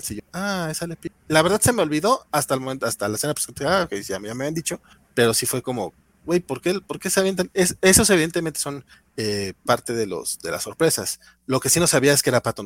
Este dice Luis Juárez que si no se les ocurrió buscarse cuando la mitad de la población desapareció, pues han desaparecido muchas, poblaciones antes, yo importaba mucho. Y nos preguntaba por acá la señorita Melón, ¿cuál es nuestra película favorita de Salma? Tan, tan, tan. Yo me voy a ver muy, muy mal, pero va a ser este del crepúsculo del amanecer. No, Frida. ¿Cómo? ¿Lo ha llamado? From Dusk Till Dawn. al amanecer. Abierto hasta Seguro noche de caña, Abierto, abierto hasta el amanecer. Creo que ah. así se llama en español. ¡Hala! ¡Qué distinto! Yo, yo también diría. La, mía es Frida. Amanecer. Frida nunca la he visto, pero una película eh, que vi hace mucho tiempo y que me gusta mucho, pero porque también me gusta mucho el personaje y me encanta cómo se ve Salma como ese personaje, es El Jorobado de Notre Dame de 97, eh, porque ella es Esmeralda y se ve muy ¿Ah, guapa ahí. Sí. Pues no la recuerdo yo, ¿eh? Sí, sí, sí. Ah, la que, en España se llamó El Lisiadito de París. Las, locas, las locas aventuras de Quasimodo. También. la, que nunca he visto, mi querida señorita Melón, pero es de esas de que no he visto, pero te la recomiendo. No, no, pero la recomiendan mucho. Es El Callejón de los Milagros, una película noventera que básicamente es con la que Salma Hayek eh, dio el salto a actriz de verdad, porque antes de eso era actriz de telenovela. Yo la conocí en Teresa, se llamaba la, novela. Y ya era Salmita desde entonces, déjame te digo. Pero este, pero con El Callejón de los Milagros creo que sabía actuar y después ya se fue a Estados Unidos, donde creo que justamente el, del Crepúsculo del Amanecer fue su primera participación, este, donde llamó la atención pero pues obviamente le llamó, la atención porque pues es este, una bailarina exótica que tiene este, una serpiente encima, ¿verdad? Pero, sí, me llamó un chingo la atención a mí. no, Quentin Tarantino ese paso de lanza. Digo, las películas de que Robert Rodríguez, ¿verdad? Pero, pero es hecho, bueno, el que... mi favorito yo creo que sí sería Pistolero. Wild West. Ah, no, Pistolero. Wild Wild West. Wild, West, a mí me gusta mucho. A mí nunca había escuchado eso. ¿Cómo se llamaba eso en España? Ajá. Wild Wild West. ¿En serio? Ay, pero ¿qué le pasó ahí? Aquí, aquí, es, aquí en México es las aventuras de Jim West, oficialmente. de hecho. Okay. Parece y que si creo, contrataron al de marketing de España para nombrarla aquí en México. Ah, acá en México hacemos cada No, no, no, no, no, pero se llama así porque sí se llamaba la serie de televisión. O sea, ese es el ah, nombre. Es como The Man from Uncle, la serie se llamaba El agente de Cipoll, entonces no le podían poner de otra manera porque los, los, ajá, la gente que sí le tocó verla lo identificara o el Superagente 86, que era Get, Smart. Bueno, que también esa traducción sería un poco silona. Eh, tampoco Capitán América buscó a Sharon Carter, así que no es tan extraño que no se busque la gente. O sea, básicamente la gente es muy culera. En Marvel, sí, sí, sí. sí, ya me di cuenta. Dice, si no me manda eh, un WhatsApp, es que no está. Dice Romanuel, ya caché la metáfora. Ícaro cayó porque eh, voló muy arriba en el cielo y la, y la desgracia de Icaris ocurrió por elevar sus exigencias morales y eso lo hizo caer en no, no, hemos hablado de Angelina Jolie, ¿no? yo creo que ella no, no brilla. No a mí me parece que está subutilizada, pero entiendo que Waco no opina lo mismo, por eso quería plantearla, porque si quiere escuchar por qué a él no le pareció que estuviese su... Pues porque... no, no te creas, Waco. perdón, perdón. Porque, o sea, siento que fue repetir el recurso que ya utilizaron con Black Widow y con Hulk, de la idea de tener contenido probablemente a tu personaje más fuerte eh, bueno, mencionan todo el tiempo que Icaris es el más fuerte, pero ella es como de las pocas que podría de verdad hacerle frente a, Icaris y tiene esta como enfermedad diagonal maldición que ellos saben que existe, pero ellos mismos siendo Eternals y viviendo, haber vivido todo, el, todo este tiempo, no saben exactamente qué es, solo saben que algo es algo que de pronto les puede pasar y eso los limita y no pueden utilizar, eh, o por lo menos ella no puede utilizar sus poderes porque se vuelve loca y los empieza a atacar a ellos. Empieza a tener esta idea como de, ah, se va a acabar el mundo y nos va a cargar la fregada a todos, entonces vengan ustedes acá y mueran. Eh, y, es por eso que la, que la contienen. Y la razón por la que me gustó es por la. Ahí sí creo que hay algo de química con, con Gilgamesh, más de parte de, de Gilgamesh que de, que de Tina. Pero ella, o sea, me gusta mucho su diseño de personaje, las escenas de acción que tiene me gustan también bastante. Y entiendo que el personaje es más bien como un poco más serio, pero sí, sí se siente como eh, como que ella misma sabe que no puede involucrarse tanto y no puede interactuar tanto con los demás porque se puede salir de control en cualquier momento. Entonces nada más está como tratando de estar en su, en su espacio zen para no salirse de ahí. Y, creo, o sea, no es que tuviera que ser tan difícil de lograr una actuación eh, eh, escrita así, pero, o sea, para mí creo que lo hizo bien. Pudieron haberle hecho un personaje con más volumen, pero en general a mí me gustó. Creo que ella tiene suficiente volumen. no, pero, pero de, de hecho, Perdón. es una actriz Perdón, bizcochan. No, no, que me hace mucho. Eh, a, mis relaciones me encantan, ¿eh? Pero, creo que sí es una. una es, dirección. O sea, el, el, director le plantea a su actor: mira, eh, probablemente sí, o sea, actúa como medio blank porque estás conteniéndote. Eh, pero es ahí donde veo, o sea, o a mí me da mucha curiosidad por qué precisamente una actriz del calibre de Angelina Jolie, que, que, es un nombre que de por sí solo atrae muchísimo. Eh, que las dos anclas de la película, en cierta medida, pues, o sea, o al menos las veteranas eran ella y Salma Hayek. no sé, siento que quizá en el guion estaba escrito de cierta manera, pero la decisión de, de la manera de interpretarlo no sé, no sé, quizá ella lo pueda revelar en una entrevista más tarde, pero siento que quedó medio, medio plano. Porque de algo la tuvieron que haber convencido. O sea, Janina Jolie no creo que se meta en un proyecto a menos de que. Hombre. de que le diga, mira, es que vas a, vas a, interpretar, no sé, a esta persona que sufre de Alzheimer o que no hizo bien la partición de disco y está medio, medio loquita. O sea, un superhéroe con problemas. Eso, que, que, que eso, para un intérprete como lo que está haciendo Oscar, Oscar Isaac en, eh, en Moon Knight, eh, eh, como actor te atrae del papel. Pero siento que la manera en que se ejecutó quedó un poquito blanca a mí, o quizás una cuestión de tiempo. ¿no? yo, creo que también a ella decir, oye, soy héroe de, eh, de, Marvel ya como para sus hijos, ya es algo guay. Ya está como en esa edad. no, no, y que, y que esos, contratos de figura y demás, o sea, de, de, que como actor, que tú logres que te, que te casteen en estas películas, creo que te arreglas al menos los próximos 10, 15 años y no, no, no, te, no te vuelves loco como la de Black Panther. A, menos que Angelina Jolie esté gastando más de lo necesario, no creo que necesite tanto el cheque, pero lo que menciona Biscochan y, Isaac creo que tiene cierto sentido porque Anthony Hopkins básicamente por eso entró a ser este, de Odín, por sus nietos, es como para que mis nietos puedan ir a ver una película de que es así. Eh, que sale bien poquito, pero a mí, a mí me sorprendió un poquito el, elenco, eh, ver la elección tanto de Angelina como de Salma, porque como que el MCU realmente no se va por eh, figuras que ya estén consolidadas, a menos, que a menos que sean este, eh, personajes que están muy de fondo. O sea, la elección de Natalie Portman en Thor fue como de las fuertes realmente y el mismo Anthony Hopkins, pero todos los demás, o sea, estamos hablando de que realmente hicieron su nombre ahí. O sea, Tom Hiddleston, este, Chris, Chris Hemsworth, Chris Evans venía de, no es otra tonta película americana, o sea, entonces de repente que tienes a Angelina y a, Salma, que por acá nos dice también señorita Merón que no ha visto la película y justamente que por la elección del elenco como que muchos le hacen, este, le hacen mucho ruido y que es algo que ella eh, le, le, da poca confianza, como que le dice, como dijo, me tira mucho para atrás, o sea, básicamente no le da confianza y creo que sí suena un poco raro. Yo cuando, cuando la sanción pensé que iban a estar muy, muy en el fondo y de repente, pues no, resulta que Angelina es de las principales y aparte no la matan como Salma, pero, pero está, sí, sí está en el fondo, pero esto que puse aquí lo, puse en serio. O sea, todavía no sé si, si realmente nada más lo hizo por el cheque o por, estar o por. O hay un plan para más adelante, en Eternal 3, 4, 5, no sé. No, o, si la actuación fue muy sutil. No, no, no. O sea, a lo mejor si fue así demasiado. Bien. Está, está tan fregona la tipa en, en, el problema que tiene, o sea, la actuación, bueno, la actuación, este, el problema que tiene, que realmente no es que esté como en, ¿cómo se llamó acá? Como en robada. La primerita que hizo que también tenía. Girl Interrupted. Esta. Girl Interrupted, no me acuerdo cómo se llamó en español. En México. Y menos se me acuerdo cómo se llamó en España, pero vamos. Era y, en España se llamaba La Patrulla de X. Inocencia interrumpida. Inocencia interrumpida. Ah, pues acá también. Ah, muy bien. Este, que en esa, pues básicamente era un, era mucho más en tu cara el, el, la actuación, y aquí a lo mejor es más real, o sea, es alguien que, que tiene la, la, la, mente fracturada de los recuerdos de tan, tanta, tanta información que está ida completamente. No sé todavía si es qué chingona actuación. o realmente, como dice Bernardo, sí se pasó de lanza y está muy de flojera. Nuevamente, en segunda vista me daré cuenta. a mí me gustó mucho el personaje y el casting, de hecho. De hecho, o sea, Angelina Jolie me parece un casting perfecto para Eternal, porque es. Eh, se te dificultaría encontrar una actriz que sea menos mundana y terrenal que Angelina. O sea, ella no puede interpretar a la chica de al lado, que no, tiene siempre este aura, este porte, pues de diosa básicamente, o sea, hasta así cómo se maneja en todo. Ana Jolie siempre se ve como más allá del mundo de los mortales. Entonces a mí me pareció perfecta y creo que trae esto a la, pues a, la película.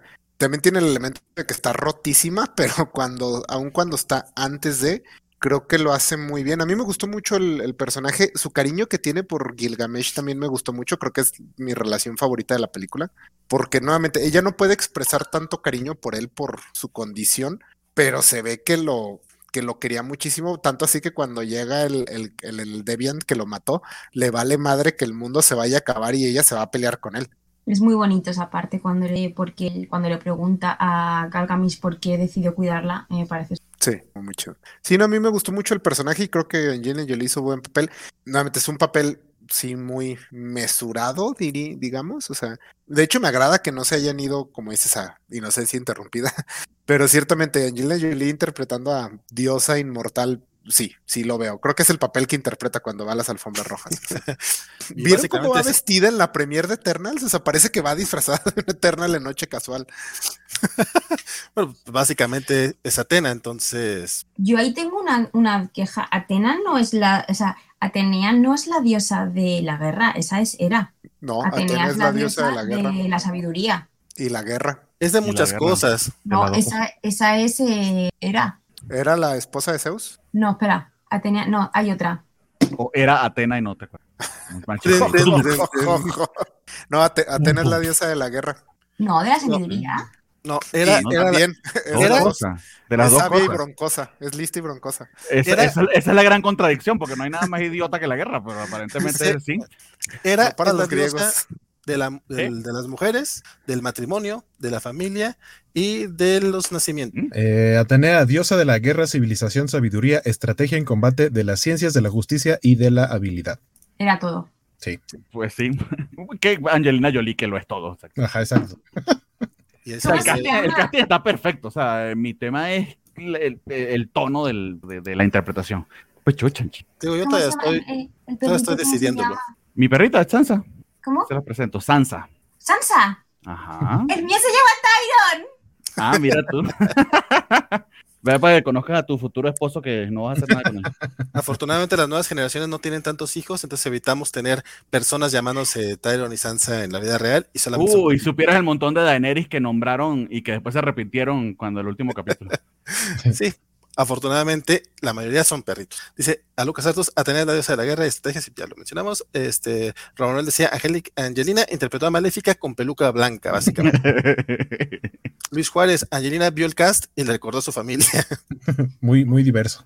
Eh, eh, Planeta Virac nos dice que eh, dicen que Angelina quiso participar para apoyar a la directora. Eso tiene sentido. Tendría más sentido. Porque de hecho, cuando Natalie Portman entra a Thor es justamente porque iba a estar Kenneth Branagh. Cuando le dicen que ya no va a estar en la secuela, es cuando se si ya actúa con más hueva, hasta que, hasta que le dijeron vas a ser Thor y te vamos a dar más dinero. Y ya regresa Natalie Portman. Eso es bien. Este, ahí todavía nos falta hablar de un chorro de personajes. De hecho, de, de Kingo no hablamos mucho. De Fastos, que les decía, eh, para mí fue como mi personaje favorito. Entonces, les propongo, pero para empezar, este, yo voy a hablar de Fastos, pero les propongo que si cada uno menciona algo en particular y en lugar de estarlo comentando, ya para ir este, dándole un poquito de celeridad a este asunto, ¿quién quiere empezar con un tema que digan? No, todavía no platicamos de Celestias, de Cersei, no hemos platicado tampoco mucho, o sea, platicamos mucho de su relación con, con los dos Stark, pero del personaje como tal no hablamos.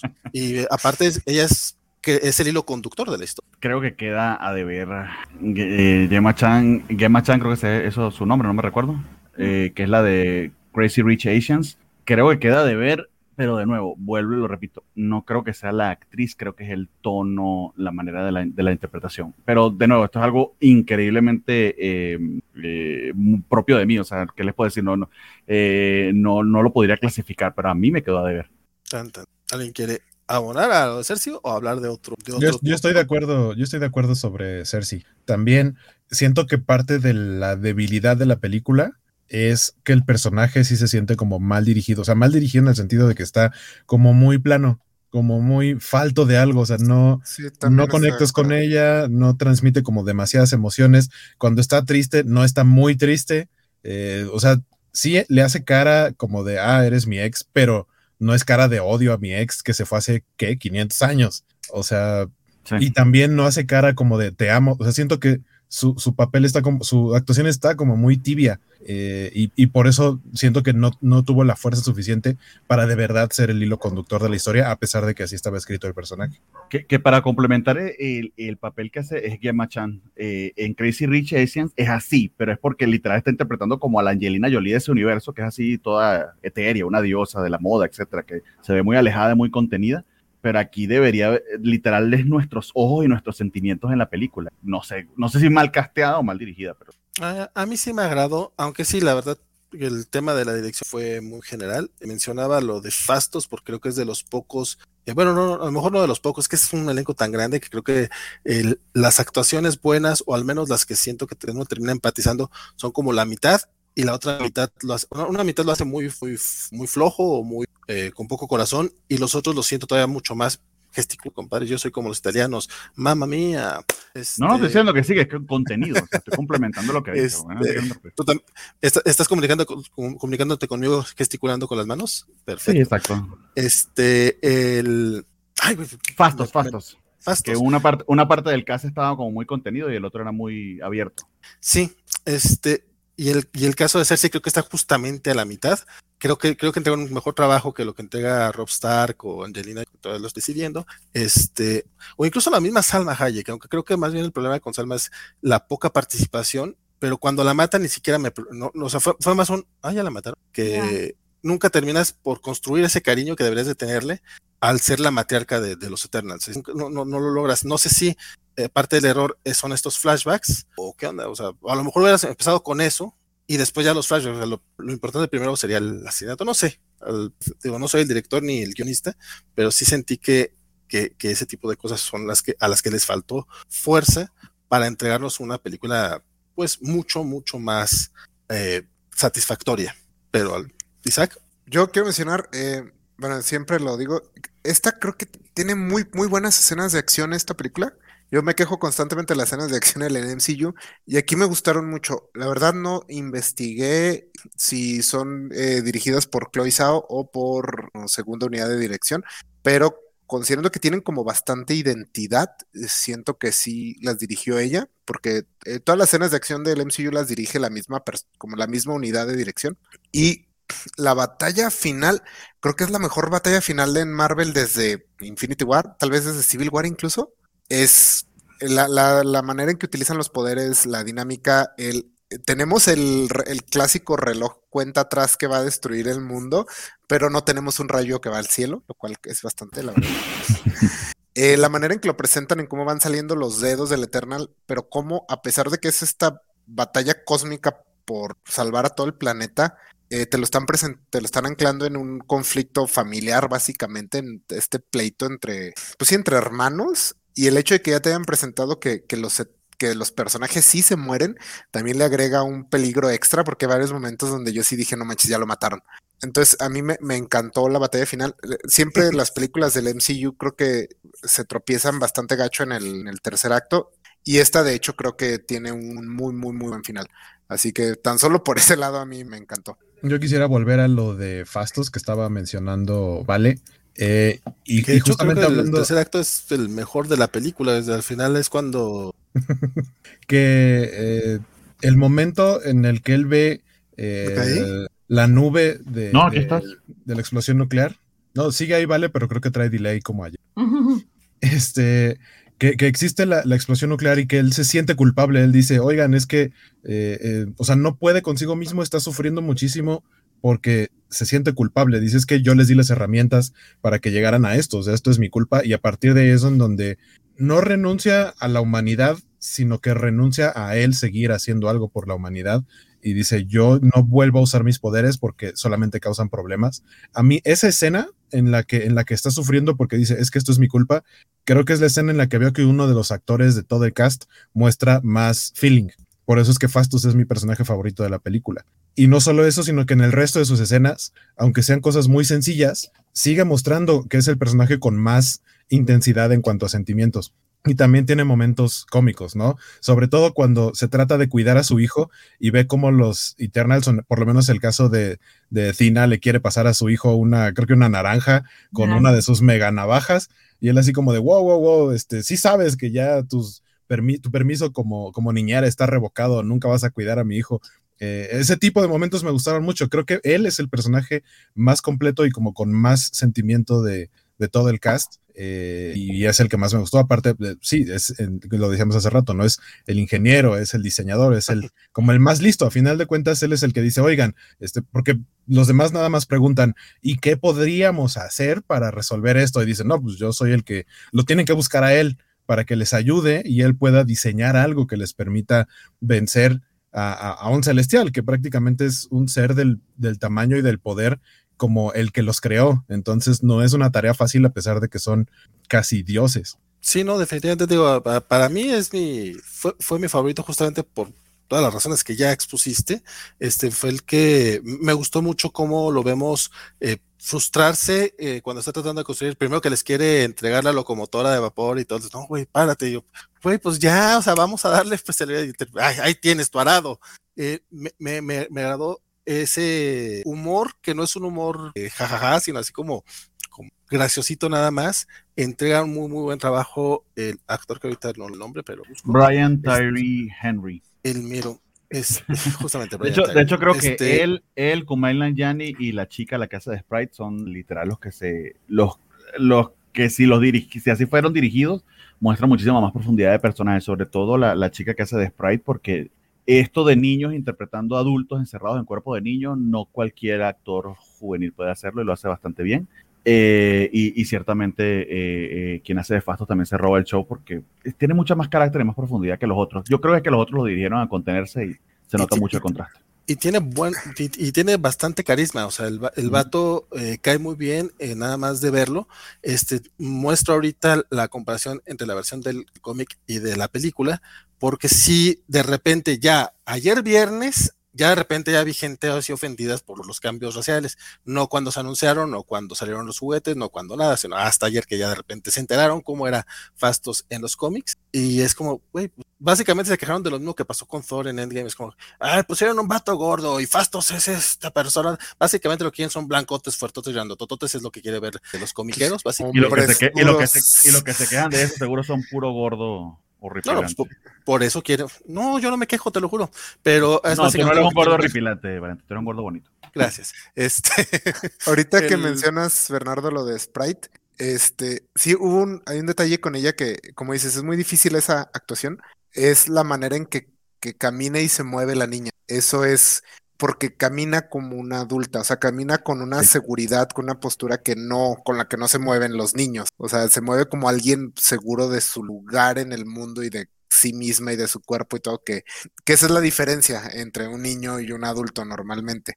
Sobre todo un adulto de 7000 años, deben ser más confiadones. Pero sí, sí fue una muy buena actuación, porque no, no es un papel secundario, pero sí, sí lo transmite esa idea de que es un, ser ancestral o mínimo un adulto en el cuerpo. Y creería que es la más parecida, bueno, ahí nos puse la comparación, eh, Valentín, es la más parecida a los cómics, el peinado es potón.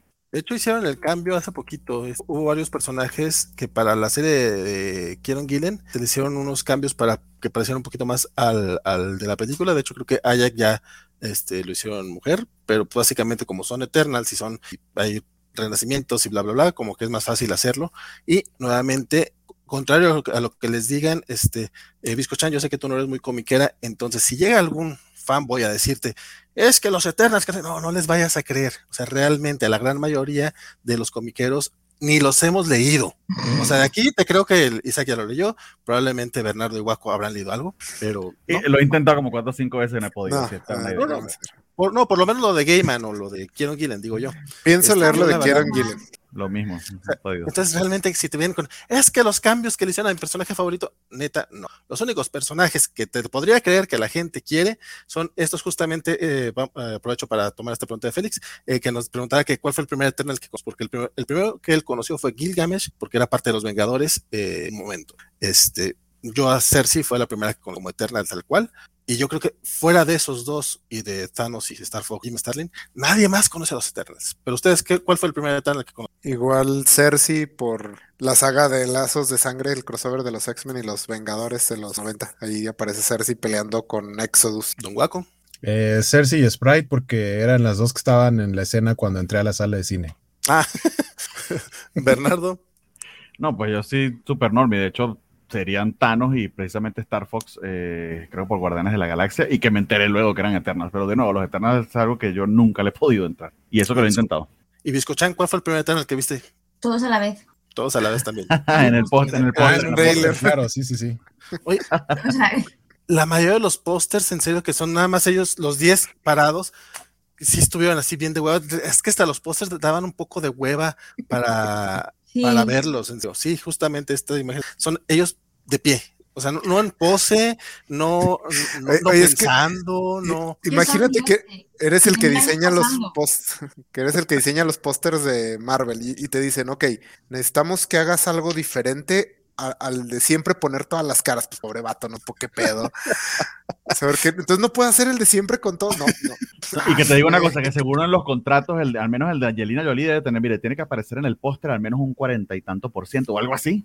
Hasta eso, fíjate que por lo Eso menos pasa, el Star Talent, justamente el Star Talent creo que no brilla en eso, o sea, hay que reconocerlo, sí es cierto, no, no hay mucho protagonismo de Angelina o de Salma, que son como las más populares, en los pósters donde salen todos, pues. Yo De hecho, de hecho abusaron demasiado de esas tonos, de esas tomas. Ah, perdón, creo que tengo un poquito de delay. A- Abusaron demasiado de las tomas del equipo de los 10. Llegó un punto que ya me cansé de ah, otra vez una toma donde salen los 10. ah.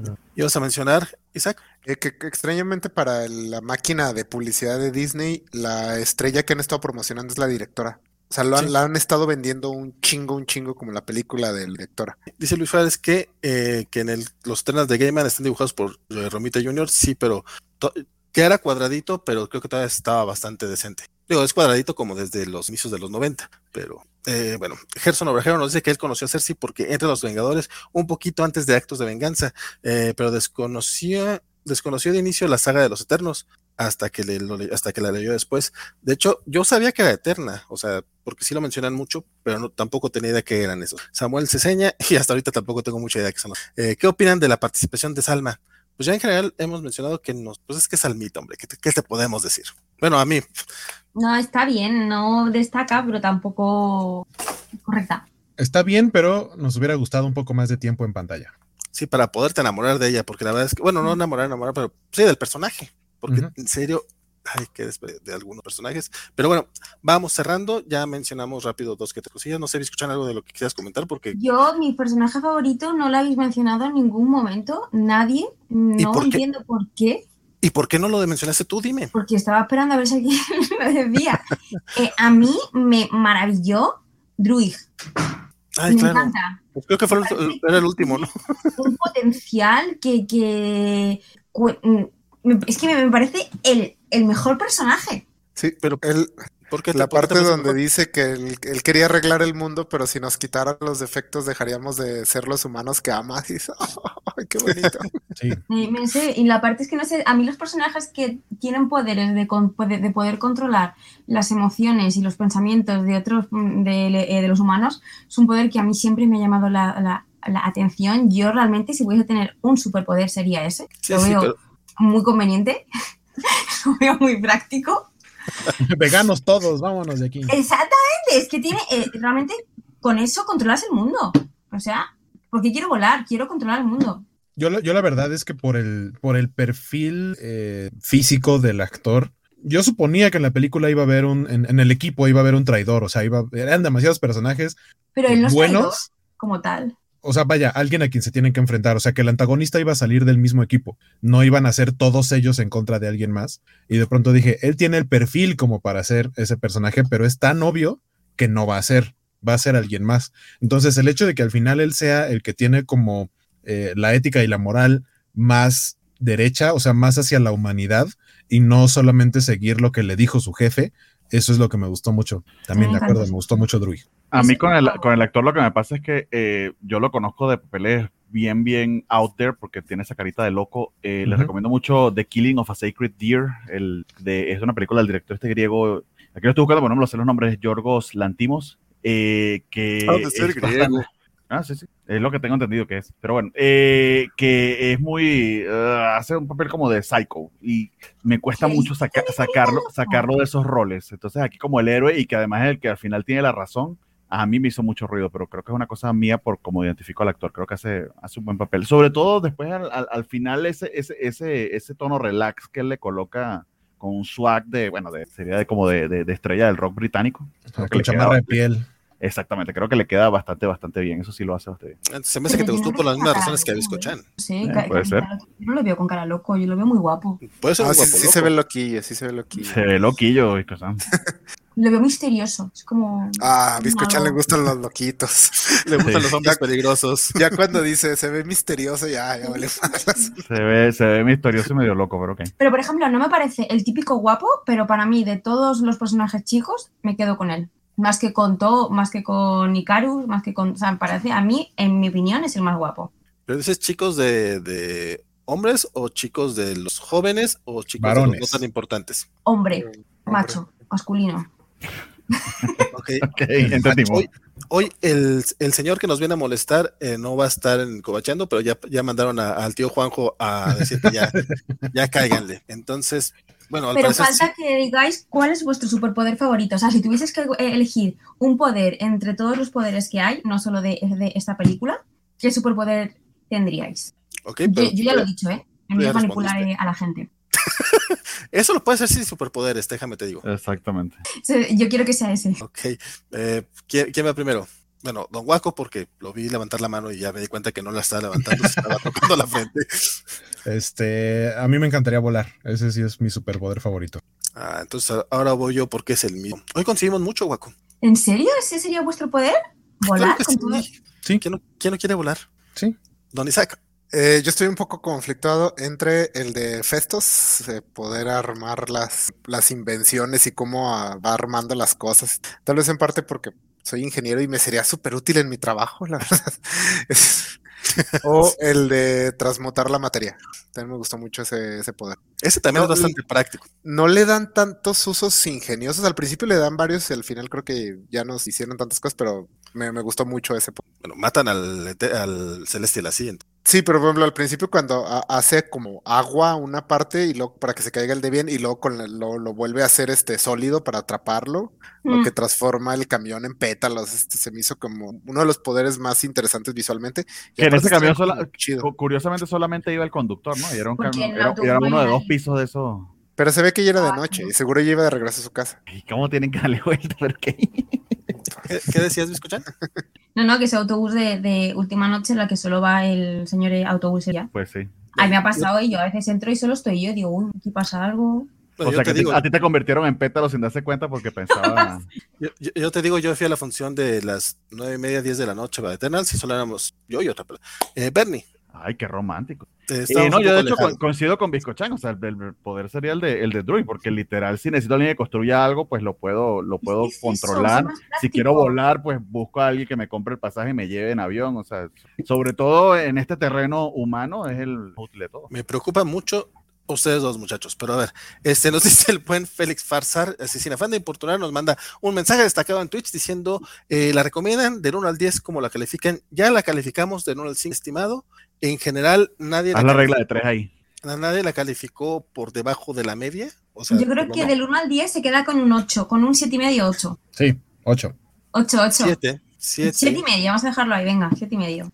5 y tú dijiste 3,3, Valentín, así que sería como un 6,5. Algo así, entonces, pero, pero, en general yo sí recomiendo que la, que la vayan a ver, sobre todo este, los ñoños. Este, últimos comentarios, porque ya también nos mandan otro mensaje destacado, dice Juan Burciaga, de la mesa, ¿quién quiere acompañar a los rucasos? Eh, es más chido que estar con Vale García, porque van a hablar de Onslaught. Yo no sé quién quiere hablar de Onslaught. Estoy preguntándole a Isaac y no quiso hablar de Onslaught. ¿De qué van a hablar? ¿De qué? de un no quieres saber. de los 90. vayan a ver Eternas. Dice Julio Fares que Silva No, güey, ya no De, de Onslaught, yo solo puedo. ¿Sobre los rucazos o aún no puedo? ¿Cómo, cómo, cómo? ¿Puedo decir una cosa sobre los, sobre los rucazos? Tú puedes decir lo que puedes quieras. decir lo que quieras. Sí, sí. Lo del, lo del 27. Ah, sí, si lo quieres comentar, pero si quieres eso lo puedes dejar para las para los anuncios parroquiales del final. Vale. Que pues de hecho ya vamos para allá. Si quieres empezar tú, eh, puedes decirnos tres especiales, comentarios finales, tu idea Em, final de la comentarios película. finales. em, la película me gusta mucho. Yo la considero que es una película que sí que merece la pena eh, ir a ver al cine. Eh, dentro de las últimas películas eh, de Marvel, me gustó más esta que la de Sanchi. De Sanchi me gustó mucho, ¿vale? Y por supuesto es mucho mejor que la de, que la de Venom. Evidentemente no llega a la altura de Dune, pero no pasa nada. Dune está aquí, Eternals pues está aquí, y Venom está en el suelo. Dune es un 9, Eternal es un 5. Dune es un 10, Eternal es un 10 no, pero sí. Eh, eh, nada, yo en las redes sociales estoy en Twitter y en Instagram como Bizcochan, promoviendo la vida vegana y la vida ñoña y la vida plebeya. Y el otro día eh, me invitaron a participar con los rucazos en un programa del 27 de noviembre, en el que básicamente soy yo haciéndoles preguntas a ellos. Lo cual, como ya vimos, le, gusta mucho la idea de estar este, controlando las cosas.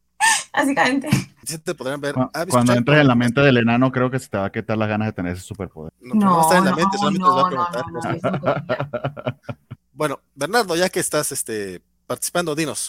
Ideas finales, comentarios. Eh, Eternals, de nuevo, eh, tiene elementos que me gustaron bastante, otros que no tanto. Si has seguido el MCU, eres ñoño, te gustan los cómics.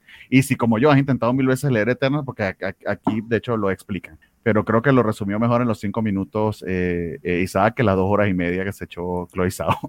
Eh, pero sí, o sea, diría que sí, sí, sí les recomendaría ir a verla. Eh, no es perfecta, pero tampoco creo que sea la peor película de MCU para nada. Ni siquiera ¿cuál es diría que es la, penúltima. Eh, tarde, eh, Thor de Dark World, precisamente. ¿Y cuál es la penúltima? Ah, una muy buena pregunta, pero creería que la segunda de Ant-Man no me La de peor, mucho. la segunda de, de Iron Man. Eh, Concuerdo con eso. eh, sí, puede ser, puede ser. Eh, eh, Tendría que tenerlas todas así en la lista para poder clasificarlas, pero esta no siento que si tuviera que hacer esa clasificación la pondría entre las últimas dos o tres. Eh, ya, así, mí me consiguen en Twitter como eh, Bartiak. Eh, muchísimas gracias a quienes nos acompañaron hasta ahora y por favor sigan y vean a los rocazos hablar de Onslaught. ¿O no? Don Guaco. ¿O no? Eh, yo decía que de Onslaught lo único que puedo decir es que es un diseño muy bonito para ser el jefe final del videojuego Marvel contra Capcom 2. Eh, a mí me encuentran en todos lados como Skywaco. Ya dijimos a mí Eternals en general sí me gustó. Básicamente eh, la, la- creo que fue un poco, fui un poquito más optimista que la opinión promedio del- de la mesa, pero, pero sí, vayan a verla. Y la onda es que sí está hecha como para IMAX, sobre todo la parte visual. Eh, los poderes de todos los personajes se aprecian muy bonito en la pantalla de IMAX. Entonces, si tienen chance, vayan a verla así eh, y, y ya nos platican qué les pareció. Echándonos en cara que en Durango no hay IMAX. Isaac, Este, bueno, de, sobre Eternals, a mí me gustó mucho Eternals. Eh, sí, no es una película perfecta, pero es una película ambiciosa e interesante y creo que simplemente por eso vale la pena darle la oportunidad. en redes sociales a mí no me encuentran, pero este, me encuentran todos los jueves en los programas de Ñoñonautas, que todo noviembre vamos a tener especiales de los X-Men. Y el próximo sábado voy a estar también con los rucazos hablando de películas de acción noventeras, en mi mero mole. Y pues si todo va de acuerdo al plan, también este me van a encontrar en las cápsulas de la ñoñosfera. Ya nos decidimos por ese nombre, no lo sé, pero pequeñas, tres veces durante el vídeo, así que ñoñosfera. ok, No lo puedo cambiar ya. este, que pequeñas cápsulas que estaremos sacando semanalmente y dándoles pequeños datos como lo que vieron en este programa al principio. Perfectísimo. Este dice Félix Fresal que Guaco e Isaac lo representan porque también le gustó mucho la película. Eh, yo opino también que sí es una película que hay que verla. Digo, yo la verdad voy a ver películas que no me gustan dos, tres veces. Entonces, esta definitivamente, que todavía estoy como que diciendo, me gustó, pero no sé qué tanto.